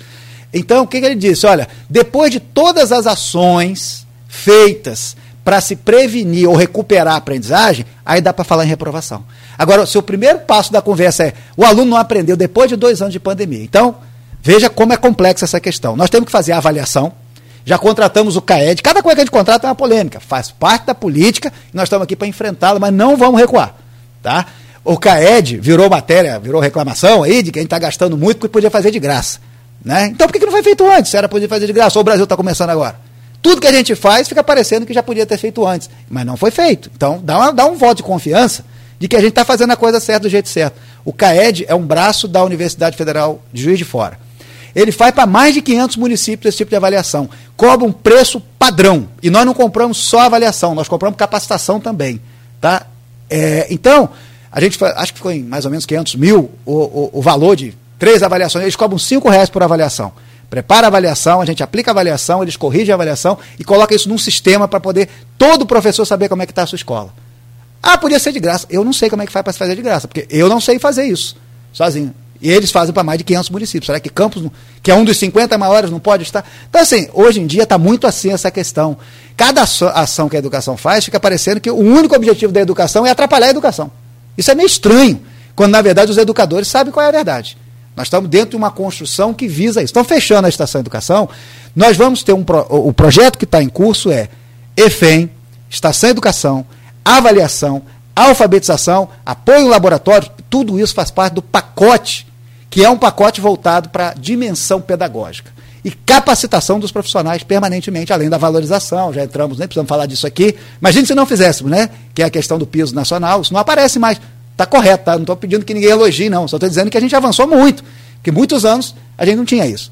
Então, resumindo, esse conjunto de ações se integra e quem está fazendo isso não é nenhuma empresa de fora, não. Quem está fazendo isso são os nossos educadores. É tudo solução própria. Por quê? Porque isso é política pública. Se a gente aprende a fazer os vídeos no Estação Educação, se a gente aprende a lidar com a avaliação mais seriamente, a avaliação diagnóstica, se a gente aprende a produzir conteúdo em sala de aula invertida, não é de governo. Isso é política de Estado. A gente sabe fazer. Não estou dizendo que a gente só acerta, não, deixando bem claro, a gente erra pra caramba, a equipe nossa erra, eu erro, todo mundo que tenta erra. Mas existe um objetivo. Então nós estamos num caminho, a meu ver, tá? e eu espero que seja assim, sem volta para o avanço da educação de campos. Sob o ponto de vista pedagógico. Agora, para ter essa dimensão pedagógica funcionando, os alunos precisam estar com uniforme, precisam ter uma escola segura, precisam ter alimentação, precisam ter capacitação para os professores. Isso é fazer a educação para valer. E eu me orgulho muito de estar na minha cidade. Você vê que eu falo cada vez com mais segurança. Não é que eu tenha falado com menos segurança, mas eu estou ganhando cada vez mais a confiança de que a gente não está aqui para brincar, a gente está aqui para fazer um projeto. Projeto. Isso tem uma entrega a ser feita. Tem erros? Tem. Tem questionamentos aqui e ali? Tem. E a gente está aqui também para enfrentar esse questionamento. Não é acertando sempre. Agora, tem que ousar. Nós vamos errar para caramba fazendo é, sala de aula invertida em campos. Agora eu pergunto a vocês, onde está está acontecendo? Agora tem muita gente boa, séria na nossa rede. E essas pessoas precisam ter espaço. Para fechar, Nogueira, desculpa, eu preciso valorizar Sim. a dimensão da gestão participativa, gente. Porque isso só está sendo possível porque existe um, um, um grupo de gestão. Né? Nós temos hoje 234 diretores de escolas, tem mais os vice, né? Então é um grupo grande. Mas a gente começou o ano passado, eu precisava conhecer mais a realidade da rede. E essa rede não se via como tal. Ou seja, cada diretor só olhava o seu lado. Né? O que, que a gente fez? Nós começamos a reunir a mesma experiência que nós fizemos também quando eu estava no MEC. À época eu tinha reitores que faziam parte de um grupo de gestão né, que a gente chama Comitê Permanente de Planejamento e Gestão. Olha, palavras importantes. Permanente, para não ficar trocando o tempo todo, e planejamento e gestão da rede. Hoje os diretores pensam mais uns nos outros, a necessidade do outro e por aí vai, porque nós temos escolas nas mais diversas regiões e localidades e comunidades, e coisas complexas acontecem todo dia na nossa rede. Isso é importante deixar claro. E às vezes um não pensa no outro, um está muito bem e fala assim, mas eu quero estar tá melhor, mas peraí, e o outro? Não tem que priorizar o outro? Então agora está tendo esse sentimento de solidariedade na rede. Nós temos um grupo que a gente chama né, desses diretores, que no início eram 14, hoje já temos mais de 30, compondo as diversas regiões do município, que nos ajuda a fazer gestão. Eles cobram, eles apresentam sugestões, apre... ou seja, nós estamos tendo um modelo em que não é a secretaria que é o cérebro, é, e, e, e, as escolas são membros apenas, executores. Ao contrário, boa parte né, da, das ações que a gente está fazendo vem de sugestões, de críticas, de cobrança. Então, conversamos e dialogamos com todos os diretores, temos reuniões presenciais com todos os diretores, temos reuniões online com todos os diretores, né, temos o respeito e respeitamos todas as especificidades da rede, dos diretores e das escolas e creches. Agora, ter um modelo participativo é às vezes a gente recuar quando eles dizem, olha só, Marcelo, mas esse caminho aqui não vai dar certo. E aí a gente vai, para, pensa, vai publicar uma portaria, às vezes tem um questionamento. Isso permitiu a gente abrir espaço mais, mais fácil com o sindicato. Você já vê uma crise que a gente tem, por exemplo, com o sindicato, pensando na educação propriamente, né? com o CEP. Por quê? Porque tem diálogo também. Então, tudo isso faz parte de um ambiente que se desenvolve uma política pública. E aí eu me orgulho de estar na minha cidade, porque eu estou trazendo um pouco da minha experiência, mas que não, não basta e, e, e não é nada quando a gente pensa que atrás disso, sem pensar nos 55 mil estudantes e seus familiares, nós temos aí mais de 5.500 profissionais que fazem essa rede, neste momento está funcionando. É muito grande, é muita gente. Não dá para colocar isso na responsabilidade de um único secretário, de uma única equipe da secretaria, que também está fazendo um trabalho maravilhoso. Então, assim, é importante a gente reconhecer, e eu falo isso para os ouvintes, nossa cidade está avançando muito na educação. Mas como quem planta uma árvore, não dá para você colher fruta imediatamente.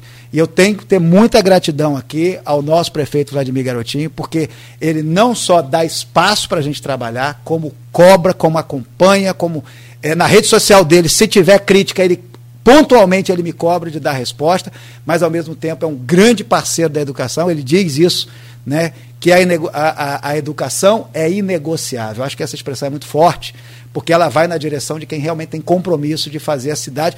Para uma das áreas, é claro que se o Paulo Orano estivesse aqui, ia estar falando também na, na perspectiva da saúde, mas é, é, é, o curto prazo, a saúde é dor agora. Né? E a educação é dor lá no futuro. É uma dor de você não ter o emprego, de você não ter essa, essa criançada de hoje preparada para o mundo cada vez mais digital. Para quem diz que eu defendo muito a questão da tecnologia, a sociedade tecnológica, aí vale um parênteses, né? eu estava, antes de vir para cá, eu passei cinco meses na, na, no Canadá, estudando o impacto da quarta revolução industrial né, no ensino superior. Bom, isso me deu condição de estar um pouco mais antenado do que está acontecendo em termos de tendência, das últimas pesquisas, das habilidades e competências necessárias. Será que a gente não pode começar a falar isso desde já para os nossos profissionais, para os nossos estudantes? Quer dizer, isso é um, eu vejo mais como uma oportunidade do que pouca valorização da formação educacional. Pelo contrário, tem gente muito boa fazendo educação em campos e é só a gente prosseguir com isso. E agora estamos discutindo e trocando experiência também com a região, que eu acho que é um fator muito relevante para nós em termos de estarmos aprendendo e eventualmente contribuindo também para a nossa região como um todo crescer em educação. Isso é porque está com a garganta inflamada, né? Se imagina não. Neto, fechou aí? É, assunto é, tem? Mas, não fala, é, não. mas é. são 9, 9 horas e 20 minutos. Agradecer ao Marcelo mais uma vez pela disponibilidade. Né? E em breve a gente marcar uma outra aqui, porque assunto sempre tem. É. Um, bloco a gente ficou só na questão da palestra, né? Então a gente acaba suprimindo outras pautas importantes que daria para a gente conversar. Mas muito obrigado e até a próxima, Marcelo. Mas, ah, pois não, Marcelo. Agradeço mais uma vez o convite. E quanto à palestra que a gente falou no primeiro bloco, ela vai voltar em algum momento, no momento mais oportuno, não pela entrevista, a própria palestra. Eu tenho perfeito, certeza que a gente consegue perfeito. fazer. É, e Marcelo está mais, como você falou, mais é, é, firme na, nas colocações. Acho que foi o spin que você tirou do pé lá. Abraço, Marcelo, bom dia, sucesso para você. É o que eu comentei ontem com o empresário, que aliás, presidente da CIC, que vai assumir agora, eu falei, rapaz, eu torço para todos os governantes. Se eu sou simpático a ele ou não se, eu, se eu gosto dele ou não, não importa. Eu vivo nessa cidade. Se eu torço para você dar errado, meu amigo, meu, meus netinhos, meus filhos, minha família, meus amigos também vão ter problemas. Então, sobretudo a gente fica aqui é, numa torcida grande para a coisa dar certo. Não precisa de comentário da gente, você viu aí, as, as redes também já são bem é, refletivas sobre aquilo que você está fazendo. Sucesso, boa sorte e obrigado por hoje.